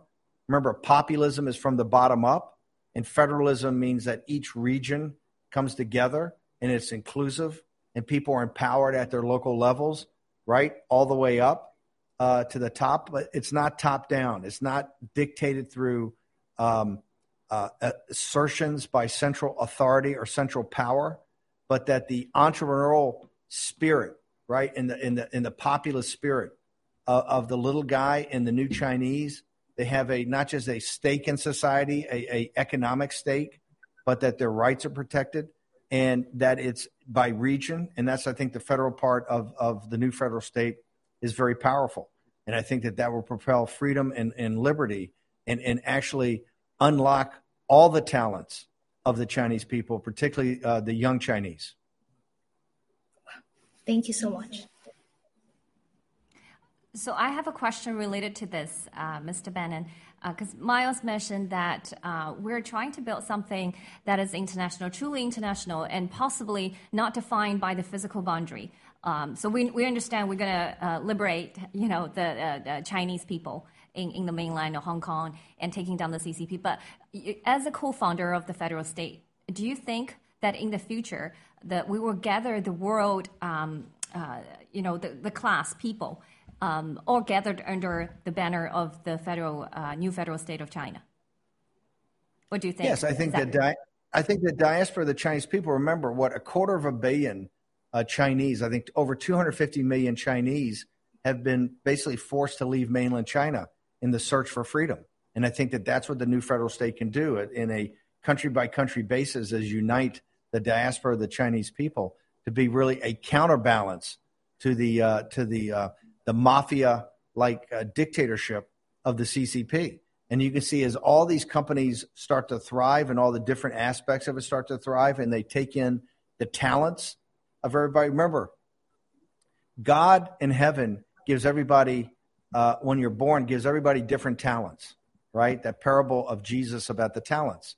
But you get the ability to um, make your talents better and to improve and to be mentored and be kind of like craftsmen that you learn under uh, you learn under people that that know it and you learn and grow but it's also international and that's why i think the new federal state is a, is an alternative to the centralized power of beijing and it's certainly going to be to unite the uh, the, the uh, chinese in canada and the united states in europe and new zealand australia all over the world where the diaspora has been um, you know, placed all over the world where people have gone, but the new federal state can give a central location kind of to make sure that your your message is heard and that CCP knows that there's a counter. And there's a counter in all the freedom loving countries throughout the world of where the Chinese people have thrived, whether you're a Canadian citizen, whether you're like some of the uh, Mr. Hua and the people in Spain in the United Kingdom, that it can unite.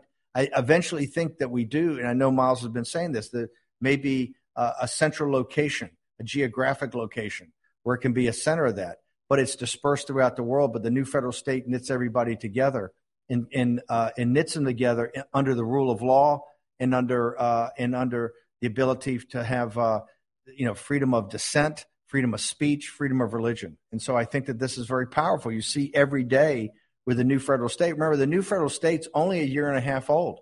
It's only 18 months old. And look, look, look at what's happened. Today we're commemorating the third anniversary of really the rule of law of the of the great presentation we had that day at the Pierre Hotel. And look how much power uh, that the Rule of Law Foundation, Rule of Law Society, the whistleblower movement, you've changed history. Right here today, you can hear the protest in this city, and the protest is about a- a- anti-vaccine, right? And it's not that people are anti-vax; is that they're vaccine hesitant, right? Uh, and the reason they're vaccine hesitant is that the information hasn't been put out about exactly what happened in the Wuhan lab, what is this virus really about, and, and why uh, therapeutics, prophylactic therapeutics like hydroxychloroquine or ivermectin or all these other attributes and what they can do. And so the whole world right now is, is questioning whether it's in Europe or in France or in Austria or the United States. There's a big protest here today about, about American citizens who are – uh, you know, uh, uh, American born, right, who are protesting the, the these overreaching mandates to take your freedom away. So I think if you look at the new federal state and what it's been able to accomplish in 18 months and what the uh, whistleblower movement and what G and GTV and particularly the rule of law just in three years. Remember, it was three years ago today. We were at the Pierre Hotel with just an idea and a concept. And you see how big it's gotten today to actually be able, with scientific proof and evidence and data, to say, hey, are, are these vaccines really the solution? And are these overreaching, overbearing mandates with mass mandates and, and mandates to vaccinate the kids, are they the proper thing to do? And you see in a free society, you have the ability to actually say, hey, I can protest that. And I, you have to you have to show me as a citizen the data and the evidence. And I think that that's what's very powerful. And I think that's what's very powerful about this movement. And it's only going to grow in power over time, particularly as it taps in to the natural talents of the Chinese people, and particularly those talents when it's protected by the rule of law. Yeah, I couldn't agree with you anymore. Thank you so much, uh, Mr. Ben. And I'm, I'm sure you will be one of the, you're already the co-founder of the state, a new federal state of China. So you will be honorary citizen anyway. And we probably, Peter Navarro is also our spokesperson. So absolutely, we're going to gaining more steam um, in the, in the years and months ahead of us. So we'll continue to ask, uh, we will let the guests to ask a question first. So our next is Fei Fei. Uh, bring on your question, for Mr. Bannon. Okay, hello, Mr. Bannon. You are always my hero. So at the same time, I feel like, all right. Uh, so at the same time, I feel that you are a person who has great uh, vision and wisdom. Uh, since uh, that while you are uh, making uh, American great again, you are also uh, playing a key role in uh, build a strong and great partner that is the new federal state of China. So uh, today you are with us, the Lao Baixing, and uh, uh, the you say as the uh, salt of the earth. So what you wanted to say to the CCP, and uh, what's your view of uh, the relationship with the CCP and uh, the United States? Thank you. Well, look, the CCP to me is the enemy not just of the Chinese people. It- It's the enemy of the United States citizens, but it's also the uh, the enemy of of mankind. I mean, and you represent to me the the the, the very best and the example of the new Chinese. I remember your your I think it was your mother got a, a COVID, and you were so concerned about her. Everything you did, you put your life on hold to be there for her and to reach out. I remember at the time, you know, we were all of us were working together to help your mother. To me, that epitomizes the new China. It's love of family. It's a love of the traditional family. It's a love of your parents and your ancestors that came before you and everything that they did to make sure that you could have all the opportunities today. You know, the Chinese Communist Party, because it's a mafia, it's not a legitimate government, right? And it is suppressed and, and, and, and tried to steal all the value from the Chinese people. And it doesn't care how many Chinese people die, right? It has that same attitude to the American people and to all mankind. They are atheists, they're materialist, they don't believe in faith, they don't believe in spiritual, they don't believe in God, uh, and all they want is power, right? Temporal power on this earth at this time. In the spirit of the Chinese people, and is exemplified by your fight for your mother. You put your whole life on hold to make sure that your mother was taken care of. And I can tell you, my brother and sister had the, the, the CCP virus, and Miles went out of his way. Immediately when I ca- talked to Miles, Miles immediately had a couple of volunteers drive to like North Carolina to get my sister, who had severe cancer, to make sure she had hydroxychloroquine and ivermectin, and she got better in a couple of days. That's the spirit of the new China. The spirit of the new China is your example of just being there for your mother nonstop, and nothing was more important in your life than to make sure that your mother was taken care of, right? Just like Miles, I made one phone call, and a couple of volunteers from the new federal state drove all night, drove like 20 hours to North Carolina to make sure that my sister got the medicine. And then my brother, Miles, overnighted it right away. It's that volunteerism. It's, it's that spirit of the new China and the new Chinese to say, hey, the family's the most important thing. My mother and father are the most important thing. And I will not, and think about it. Compare that to the Cultural Revolution. Compare that to what the CCP did in the 60s, where their whole focus was to destroy the family. The whole focus was to turn young people in China at the time against their parents, right? Against their teachers, right? Against the village elders to break that 10,000 years of the traditional Chinese family. That sh- what happened to you and your mother during the CCP virus and compare that back to the 1960s, the new Chinese put their parents first. They put their family first. They will do anything. And as long as we have that spirit and we protect that going forward, that's the rejuvenation of the Chinese people. That's the rejuvenation of the Chinese nation, that your family is first, your parents are first. And in doing that, you make China great again, right? And so that if we keep that spirit and keep protecting that spirit under the rule of law, you're clearly the Chinese people are going to take down the CCP because the new Chinese will not allow the Chinese Communist Party to come and destroy the family, to come and destroy your parents like they tried to during the Cultural Revolution. And you've seen that here in the United States. These protests we had in, in the summer of, of 2020, as we said, it was like uh, Antifa and certain elements of BLM, right? It was like struggle sessions. They were there to kind of destroy the traditional uh, foundations of the family in the United States. We can't let that happen. That's the poison of the Chinese Communist Party, that atheistic, materialistic, Marxist poison that they try to spread throughout the world. That's why you're at the vanguard of stopping that. And the, and the efforts you make every day to protect your family, to, to particularly protect your parents and to honor your parents, goes back to the greatest traditions of the Chinese civilization. Thank you. Thank you, Can't agree more. Thanks. Yeah, so so I, I believe we are uh, not only make American or Chinese great again, we are making the world great again. Thank you. That that is the lesson. The great the great lesson of Chinese civilization where the family, the traditional family structure, right, is the most important thing. Because if you get the family right, I mean, Miles is, is a perfect example of how he honored his mother when his mother passed away, right? How they had eight brothers, you know, eight brothers, and they all looked out for each other. And one of the things that uh, that really moved me about Miles is it's the it's the uh, memory of his brother who was tortured and killed right by the Chinese Communist Party in Tiananmen Square during during the, the, those dark times in China. That's the power. The power of New China and the New Chinese is the honoring of your parents, the honoring of your ancestors, the honoring of that that very special thing that is the traditional family. And if we have that going forward, energized by the entrepreneurial spirit, energized by knowledge and understanding and wisdom, you're unstoppable. The Chinese Communist Party is going to be destroyed. It just simply, when is that going to happen, right? And as we can build this entrepreneurial spirit and this great spirit in the in the new Chinese, that day is going to come sooner rather than later. Thank you. Thank you. No, no. Okay. So, hi, Mr. Bannon. I have a question um, I would like you to answer. And um, I have been wondering because Miles always give us puzzles and it doesn't show us like what the like the full picture. And um, and he will like tell us like give us one puzzle in a day, you know. And he says that we are gonna build something that is so like nobody would even imagine what he's gonna gonna have.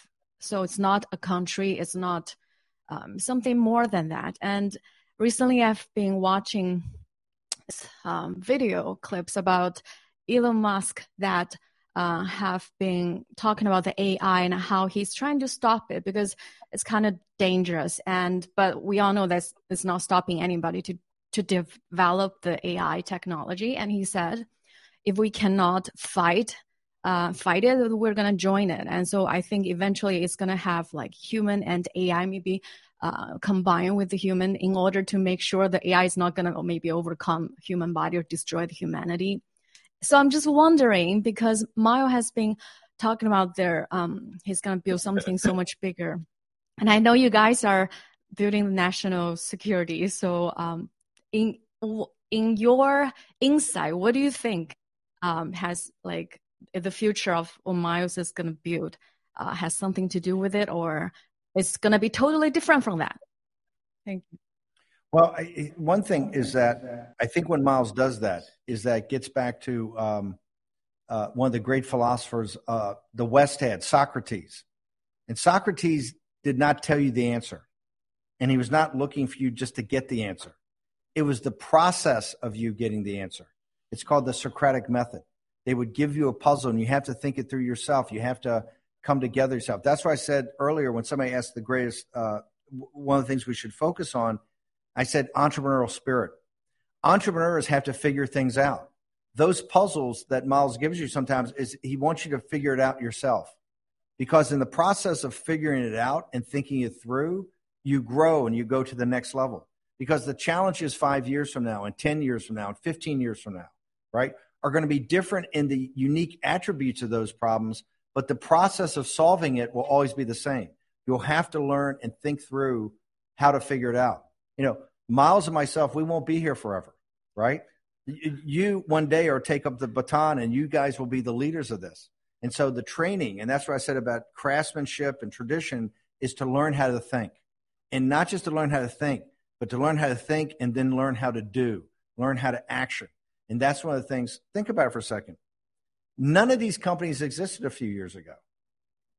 GETTR, GTV, G's News, G Fashion, right? The Whistleblower Society, the New Federal State, the um, the H Coin, H Coin, uh, the Himalaya Exchange. None of it existed. It was all just out there, it, kind of ideas. Now these are actual institutions and entities that are very young, right? But they're growing every day. If you go back and look at GTV and G News from its very first day and the kind of rudimentary. We were just talking when we did the when we did the uh, three years ago at the Pierre Hotel, it was pretty rudimentary because it was just coming together. And we would do our three day broadcast for Chinese New Year's. It was rudimentary. And look at today how sophisticated it is just a few years later. That is a process of learning. And that is a process of learning together and acting together. And it gets more and more powerful as it goes on. Look, one of the great threats in front of us is to make sure technology does not overwhelm us.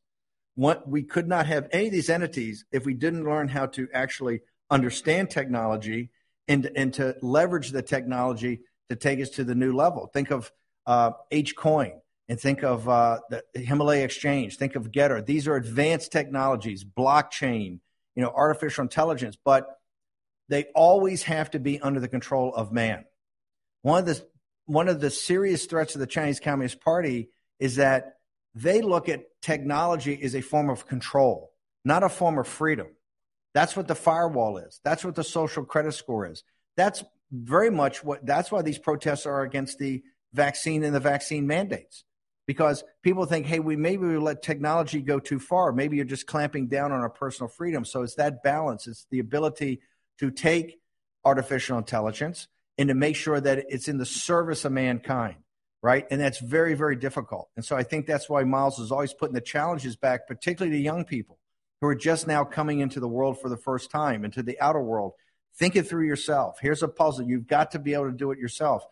You're, because – it's like a baby. You, you got to learn to walk and learn to talk, right? And you accomplish more and more things. And that's what you see is happening. And that's one of the biggest challenges we have going forward globally as mankind is to make sure all these advanced technologies, particularly as they converge, advanced chip design, artificial intelligence, regenerative robotics, biotechnology, that they don't overwhelm mankind and really start to replace man, right? Because then we're going to be not just we're going to give up the China will give up the slavery of the Chinese Communist Party to the slavery of technology, and that can't happen.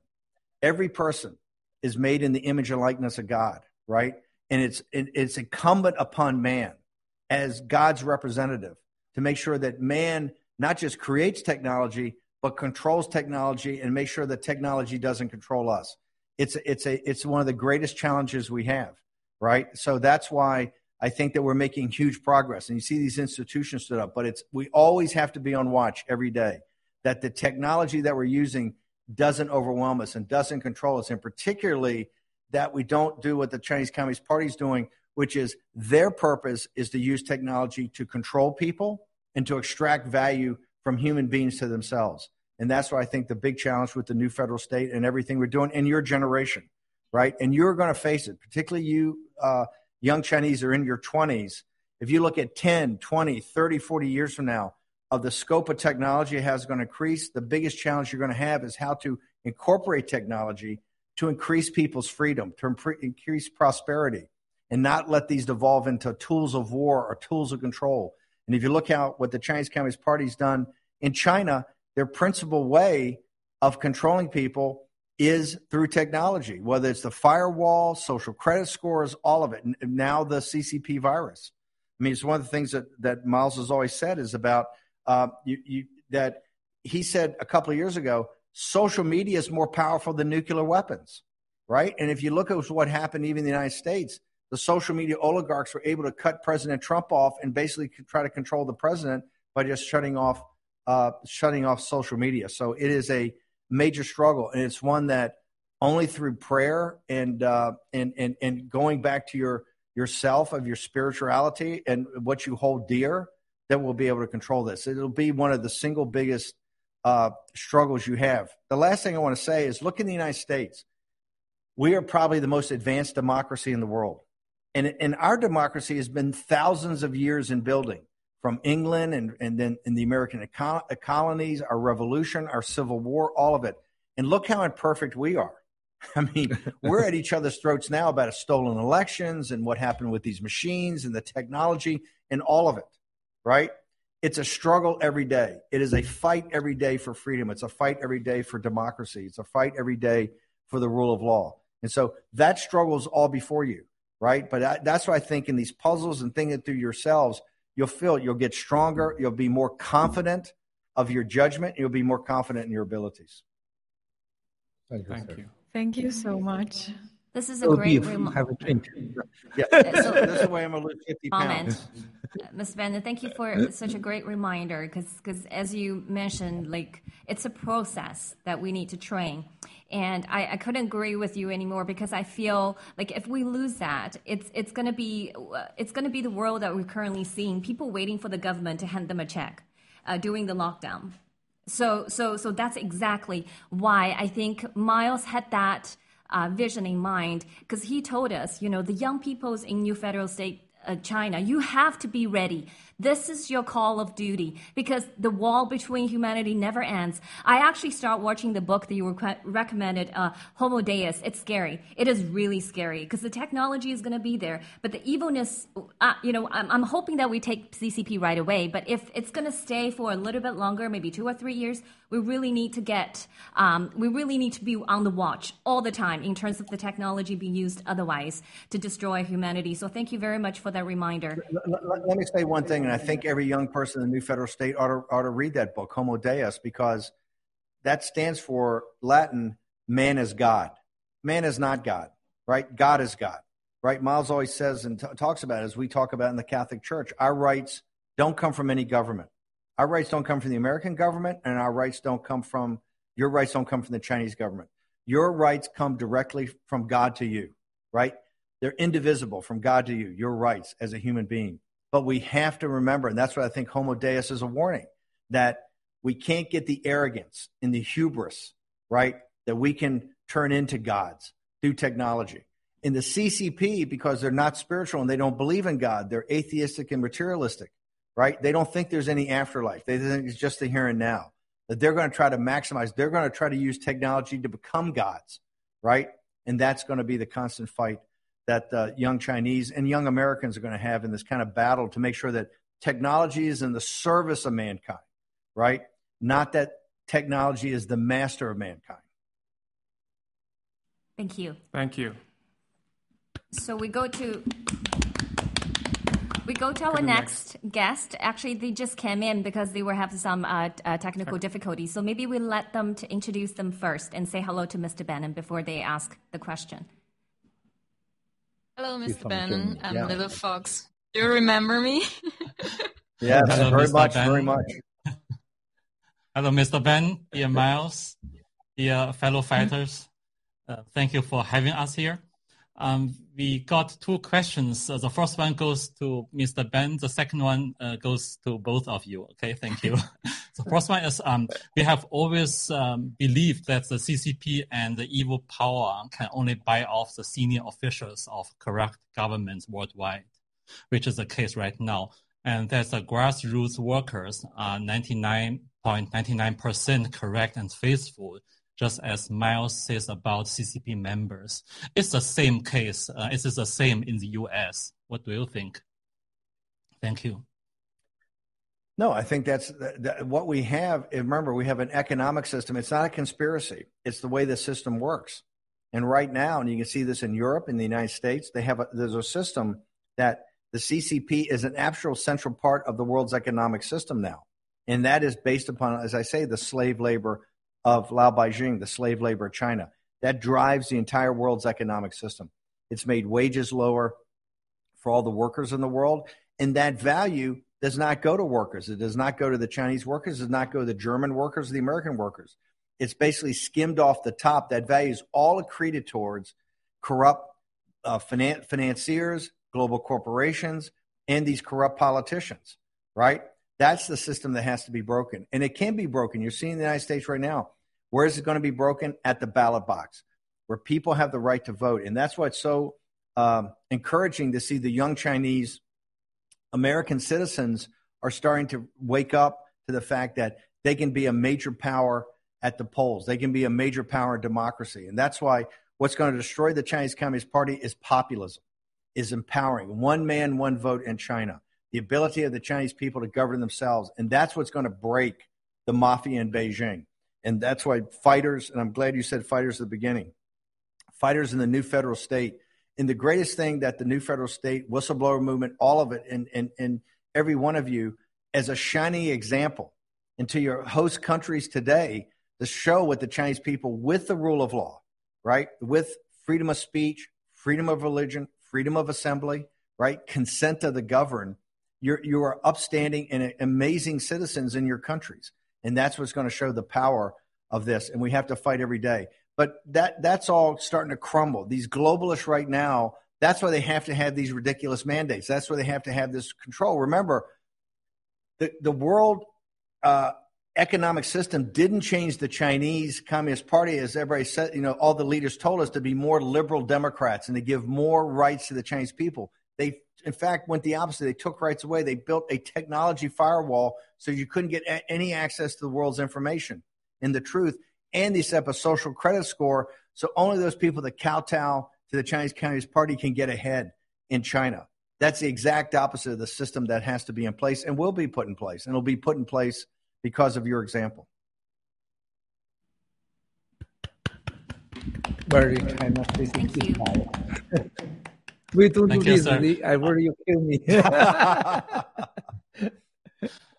um, what we currently see, even in so-called uh, democracies, um, is still extremely threatening to the country and its people after buying off the senior officials. In Germany, it is basically the chancellor, the chancellor, a few governors, and uh, some ministers who have this, who have the say. And when it comes to voting, the member of parliament come out to put a show.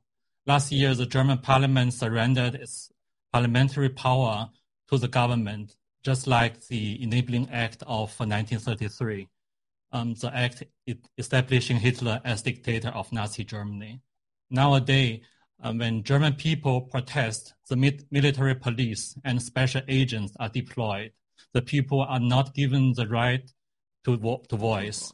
Even if it is a democratic, democratically elected government, even if the election is not uh, fraudulent, the people can basically be slaughtered at will after these four years of elections.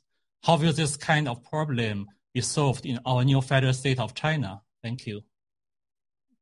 That's what I think the struggle of Oh. democracy is, and I think, and but and I think you're seeing it right now is that Merkel essentially left office, right? She, she's left office, I think, kind of in disgrace, right? As, as her failed her failed efforts, right, to open the borders and to, and to, you know, have this huge migrant crisis that she triggered, I think turned the German people off, and her party left lost power.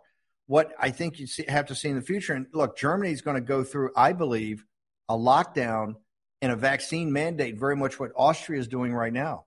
So it's going to be a very tough struggle. But I think you're seeing, if you combine all the different parties in Germany, Alternative for Deutschland, these other parties, I think you're starting to see a vast majority of the German people awaken to the fact that things have to be changed. But Germany's got a very tough struggle ahead of it, particularly over the next three or four months. I, I, I believe that one of the fears is they're going to follow Austria, which Austria is saying a total lockdown. First, they're going to lock down all unvaccinated people. Now they're going to lock down everybody. And they said on February 1st, they're going to have mandatory vaccines for all the citizens. I think that that's going to fail. And I think that's going to trigger, I believe Germany will try to go along those lines. I think that's going to fail too, because people are going to awaken to the fact that if you want to live as free men and women, you can't just kowtow to total dictatorial control by by these central governments. And I think, but it all and each country's different, right? Each country is different. But I think you're seeing people fight back right now. Whether there's protests in the streets here in America, there's huge protests in Germany, the protests in France, and I think at the end of the day, democracy is going to win. Knowledge and rationality is going to win. And I'm not saying the struggle is not going to be hard. And this is my point. When the Chinese Communist Party is destroyed, you're also going to have your struggle with democracy. It's not democracy is a process. It is a process of continually engagement, and it's tough. Be much easier for all of you to to get on with your lives and not have to worry about taking down the Chinese Communist Party, right? But you're dedicated to a duty. You feel you have a duty to your ancestors. You think you have a duty. Feel you have a duty to China and to the Chinese people to to to, to take this on. Just like as German citizens, you have a duty to sit there and confront the, the totalitarian or authoritarian rule. And to me, the strongest thing we have is democracy. The strongest thing we have at the ballot box. You see in the United States. We're winning now more elections than we've ever won. 75% of the Chinese American citizens in New York are voting uh, with uh, Trump Republicans and as Republicans. So I, I'm, couldn't be more enthusiastic, particularly see we're at the very early stages of this. I mean, Miles has only been out of China since what 2016. He really only became onto the American scene in 2017 with the warning to the West. Uh, we're here for the third anniversary of 20 November, which really set up the rule of law society. It's just three years, only 18 months in the new federal state. All of these are very, very young institutions, right? But already with with GETTR and G News and GTV and all the other companies, you're you're building you know platforms that you can share ideas, share experiences, and kind of pull your power every day. So I, I couldn't be more enthusiastic about. If you look at it as a process, we're winning, and we're winning on a massive scale. And the lies and misrepresentations of not just the Chinese Communist Party, but their partners everywhere, whether those partners are in Germany, the city of London, Wall Street, they're starting to crumble. And that's one of the reasons they're getting so reactionary. They're trying to shut things down. They're trying to go after the law people, put people in jail, have federal authorities investigate people. That shows their weakness. Just like the firewall shows the weakness of the Chinese Communist Party, the social credit score that shows their weakness. If they were str- strong and confident, they would allow the Chinese people to have full access to information. They were strong and confident. They would say, "Yeah, let's vote in China because we're so good. Ninety percent of the Chinese people will vote us into office and they keep us in power." They know that if the Chinese people had the right to vote, they'd be thrown out, right? So the more they try to crack down, it shows you this shows to me their weakness and they're they're petrified of a rising tide of new people that are empowered, knowledgeable, dedicated, and focused. I couldn't agree more. Ask me, you and me question. I very simple answer. You must be follow the three route. God always win. Truth always win. Now three, new federal state always win. If you trust the three, you need to have confidence. Do you agree? I Agree 100 percent. My God, I love from uh, I learned a lot from you. no, no, no, no, no. Shake a hand. Shake a hand. And, and he does it so so so concisely. Sure, Oh, that's I right. learned from my, my master. is the couples always try together is touch the body, you know, very, you know. I jealous of. I never my wife with me in the broadcast. I always think when I have with my wife here is a touch body, close, each make. Uh, okay, Yeah, now we first uh, ask the next question. Uh, Qingteng, we need to pray for the globally 7.5 billion people, 1.4 billion Chinese, Xinjiang, Taiwan, Tibet, Hong Kong, and all the new first people, the family get safe, get peace, get God protector. We are then after you ask a question, then it's the third Steve K. Bannon now need to say publicly for your committed guarantee him tell me before the show and uh, 30 minutes ago say next time 11:20 him lose 50 pounds. That's one thousand one times the guarantee. Yeah. We're don't looking- we're looking thousand forward. We're, we will write it down. Okay, now Promise, right?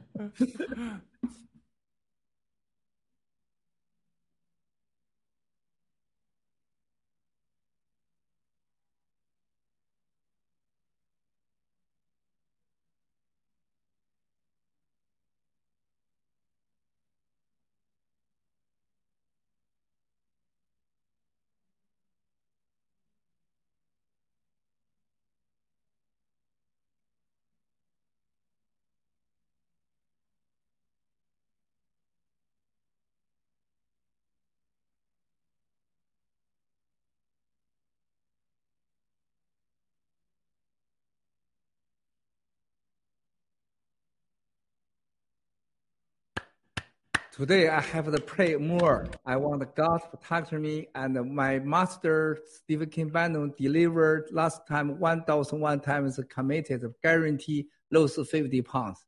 So I pray here. I want I listen this the master. I next time when eleven twenty I- we broke out. I don't want to listen to I, this. I feel thinner already. I no You, next 11, 20, even you don't lose 50 pounds, I torture you, I assaulted you, I guarantee you. Lose I want to lose your face. lose I want to call you, call your father. You look at your son. No, it's a 1,000 years old style. It's so bad. You cannot do New Federal State co-founder. You look at the beautiful girls. You look at the man, everybody. New, new China, new Chinese. Oh my God, I want a 1,000 years old long life. Look at the beautiful girls, man. Good, good life. You, I need you 1,000 years, one, 2,000 years long life. You know, this is master. I only want you make lose you 50 pounds. Okay. Agree. So now you have another question. Then we are, it's a stop today, the broadcast. You, you know, we go to another meeting. Thank you, every sister, brother, ever behind, you know, the, we are globally, all the body is because prepared today, the, you know, the broadcast, the very hard work, 20 hours is no sleep. Uh, they just make, you know, today is 1120, you know, this is the good memory day as it can wake up more the people in anti-CCP. Uh, everybody really appreciate you, master. You is number one as Gui Lao and the white guy get more Chinese love you, respect you, like you, more the long life, safety, healthy. That's very important. You is China, new China, new first state asset, not yourself. That's that's very important, sir. You need to understand. You look, everybody is watch you. It's a family style, brotherly, sisterly. That's very important. Even you can healthy, you can eat. We are we are body. I can want you eat. You, this is very important. We can sacrifice for you. I just want a long life, healthy, security. You go to the court anytime. We are all the body nervous. You every well metric math. How can help Steve Bannon? Do you think we can go to projects? Do you think how can I help them? I can donate the money always. That's why never have the one American, one Western side country get same you, get more Chinese respect you. Think your life, we life is one life. That's the very you need to really appreciate this, take care of this, protect this. That's very important. You look at the Richard and Qingpeng now is in the new office. Three years ago, we know new office, nobody here, right. All the protesters in the outside. Say Reaper Guo, crazy Stephen K. Bannon, you never can have 11, 20, this is the press conference. Now everything happens. This is small, you know, mosquito. We big win. We 100% we can take down the, you know, vacation, the disaster, not happen anymore. And take down the CCP. And we build a trillion, you know, finance, the, you know, group. We are still, we can make, we are human, go to nice the central is a safety, peaceful, and have the freeze and democracy and freedom. Okay. Thank you. Please. Yeah, thank you. Uh, so. Yeah. we'll have last question from Rachel. yeah, we, we've came a long way. We, we really came a long way. So uh, the three years, and as you said, we're only one and a half years old as a new federal state of uh, China. So this question is about um, maybe the next three years. Although I I wanted to ask you about 30 years away, but it's too far away. So what do you think for the next three years, if we need the new federal state China wanted to be a rising political power and to be recognized by the on the world stage, what should we do more? Be yourself. Do exactly what you've done to get here today. Don't change because your example, is like lived Christianity. You're living as free men and women and showing all the great strides you're making.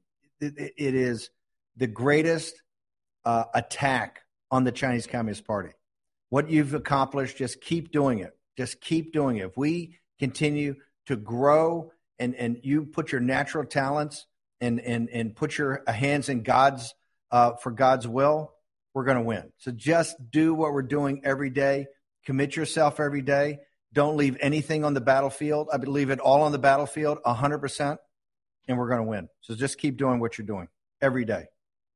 You. And I love the, the, the, the, thing that you always say on the war room, because you always say be the force of multiply. So I think that's exactly what happened in the last three years. We lost people that doesn't belong here because they don't believe us in the, in the first place. But then we gained so many more brothers and sisters who really believe the democracy and freedom and the movement. So that's why we're here. So we're going to keep doing what we have been doing. And thank you so much. You're my hero. And I'm Shanghainese, by the way. I know you love Shanghai. So I would love to show you Shanghai one day. Thank you. By, by the Thank way, you. one last thing. You're a great, you're a great inspiration. I can tell you in War Room every time we have uh, you, you know, you people on, you folks on as guests on the different special we do. It's such an inspiration to the American people. Just keep doing what you're doing. It's perfect. 谢谢了，兄弟姐妹们，谢谢了，后面的 Thank you, 长 Mr. 岛 Ben. 墨镜、谢谢七哥瑞秋妹，拜拜，谢谢所有做 PPT 所有的兄弟姐妹们，谢了啊！好了， 咱后天见啊，星期三见，星期三见，星期三见。谢谢七哥。OK，好的，那我们有四个目标啊，这个我们把这个四个目标其中一个最小的级别的人，最这个呃级别最低的啊，但是他是比较重要的重要的，就是今天的公安部的常务副部长傅振华。我们背后的其中一个黑手就是傅振华啊，傅振华的过去四年之权力之大，那真的是已经已经超过了天了。但这个时候我们就意识到，这个傅振华出事是早晚的事儿。当然，中国的共建法，孟建柱书记他也要依靠王岐山书记，他们是利益共同体。那傅振华还有孙立军副部长、孙立局长，当然要依靠他们，是他们四个人左右了中国这几年来所有的政局。在过去的几年，中国根本没有政府，只有这几个人在管理着这个国家。是控制着这些国家所有的中国的热点事件，所有网友们你关心的事件，哪个跟这没有关系呢？啊，哪个是没有呢？大家好好想一想，是我的爆料是真和假，大家不要在这讨论，因为真和假不是你们能决定的，也不是我能决定的，最后一定会有国家大审判，这一点不要怀疑。任何在这方面抱有幻想的人，那都是跟他们一样的疯狂。他们以为可以永远的控制权力，永远的控制媒体，永远的控制丑闻。再不行，你跑出去，我有国际红警组织可以抓你；再不行，我可以杀你。这些都是吓唬胆小的。当我们为了自己的生命和尊严，和为了我们起码的家人的安危而去不顾一切的时候，这些事情根本不会成为我们的阻力。郭文贵是一个被国际刑警组织通缉的。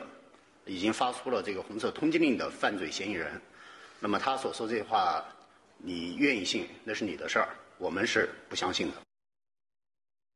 经查，孙立军从未真正树立理想信念，背弃两个维护，毫无四个意识，政治野心极度膨胀，政治品质极为恶劣，权力观、政绩观极度扭曲，妄议党中央大政方针，制造散布政治谣言，阳奉阴违，欺上瞒下，捞取政治资本，乘火做事，控制要害部门，严重破坏党的团结统一，严重危害政治安全。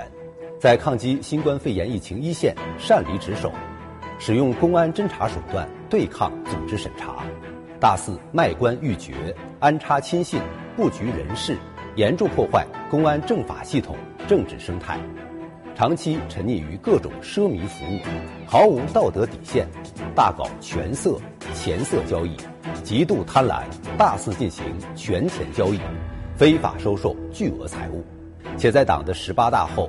不收敛，不收手，甚至变本加厉，情节特别严重，性质特别恶劣，影响极坏，应予严肃处理。经中央纪委常委会会议研究，并报中共中央批准，决定给予孙立军开除党籍处分，由国家监委给予其开除公职处分，终止其党的十九大代表资格，将其涉嫌犯罪问题移送检察机关依法审查起诉，所涉财物一并移送。全国政协社会和法制委员会副主任傅政华涉嫌严重违纪违法，目前正接受中央纪委国家监委纪律审查和监察调查。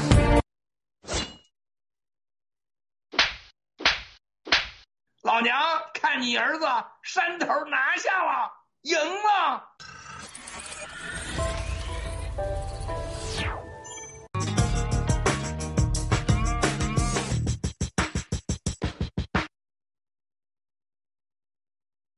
Wang Jian, who's a co-founder of HNA, a Chinese conglomerate, has died in the south of France while on holiday. It appears to have been an accident, but this death comes at a very tricky time for HNA. the Chinese company has been on a blistering acquisition spree all over the world for about the last five years. And in doing so, it's built up huge debts. In 2017, the debts amounted to 94 billion US dollars. And this has meant that HNA has been offloading plenty of its assets in recent months. Uh, the assets of the company include huge names such as Deutsche Bank, where it owns nearly 10%, and Hilton Worldwide, the hotel group. Uh, so the death of Mr. Wang comes at a really difficult time. It's probably going to put a lot more pressure on Adam Tan, who is the CEO of the company, to continue sorting out the restructuring process. Uh, the key thing about Mr. Wang was that he was there right from the very beginning. He was one of the tr- two trusted lieutenants of Chen Feng, who is really the talismanic leader of this company. And the fact that he is no longer there to guide the company uh, could cause quite a few delays. It could cause quite a few problems with this rather delicate balancing act that HNA is going through at the moment.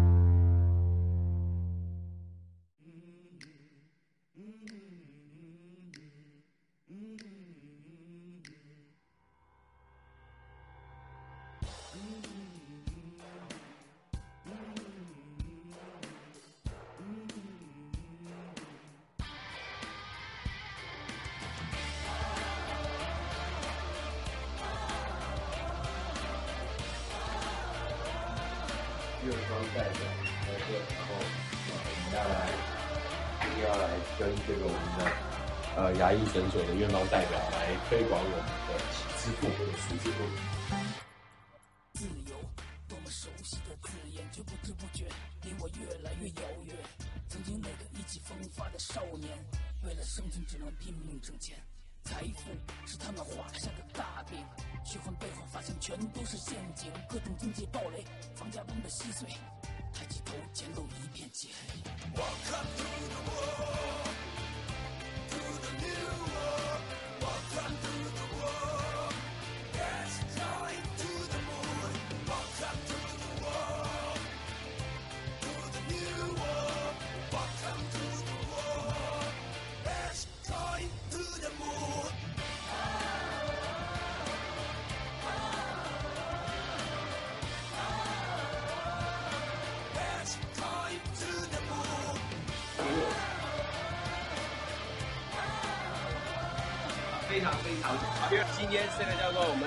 师傅台湾的第三发，然后看到我们背景的这个，大家猜一猜，我们今天是呃邀请到我们的老板，那老板现在加密货币真的是大势所趋，也是最方便的一件。安全最前沿加密技术出手，但你的财富没人能夺走。稳定币、浮动币设计天下无双，还有二十趴黄金挂钩，摧毁不停压榨你的机器，从此不再做金钱的奴隶。洗脸储的大门永远敞开向你，前途光明就在洗地。Welcome to the world,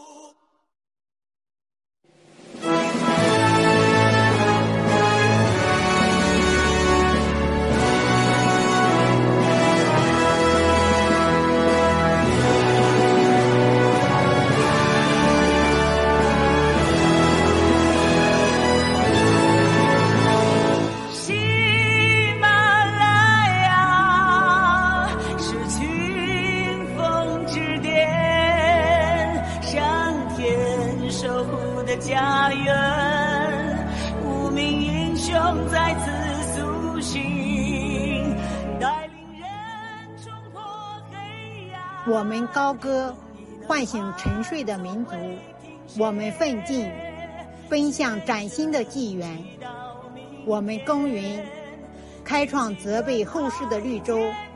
新中国联邦波士顿五月花农场，一个团结友爱、互帮互助的大家庭。五月花的文化重视责任、行动、诚信和沟通，鼓励我们耐心服务每一位战友。我们会秉承五月花号的勇敢、坚强、团结、感恩的精神，为真不破。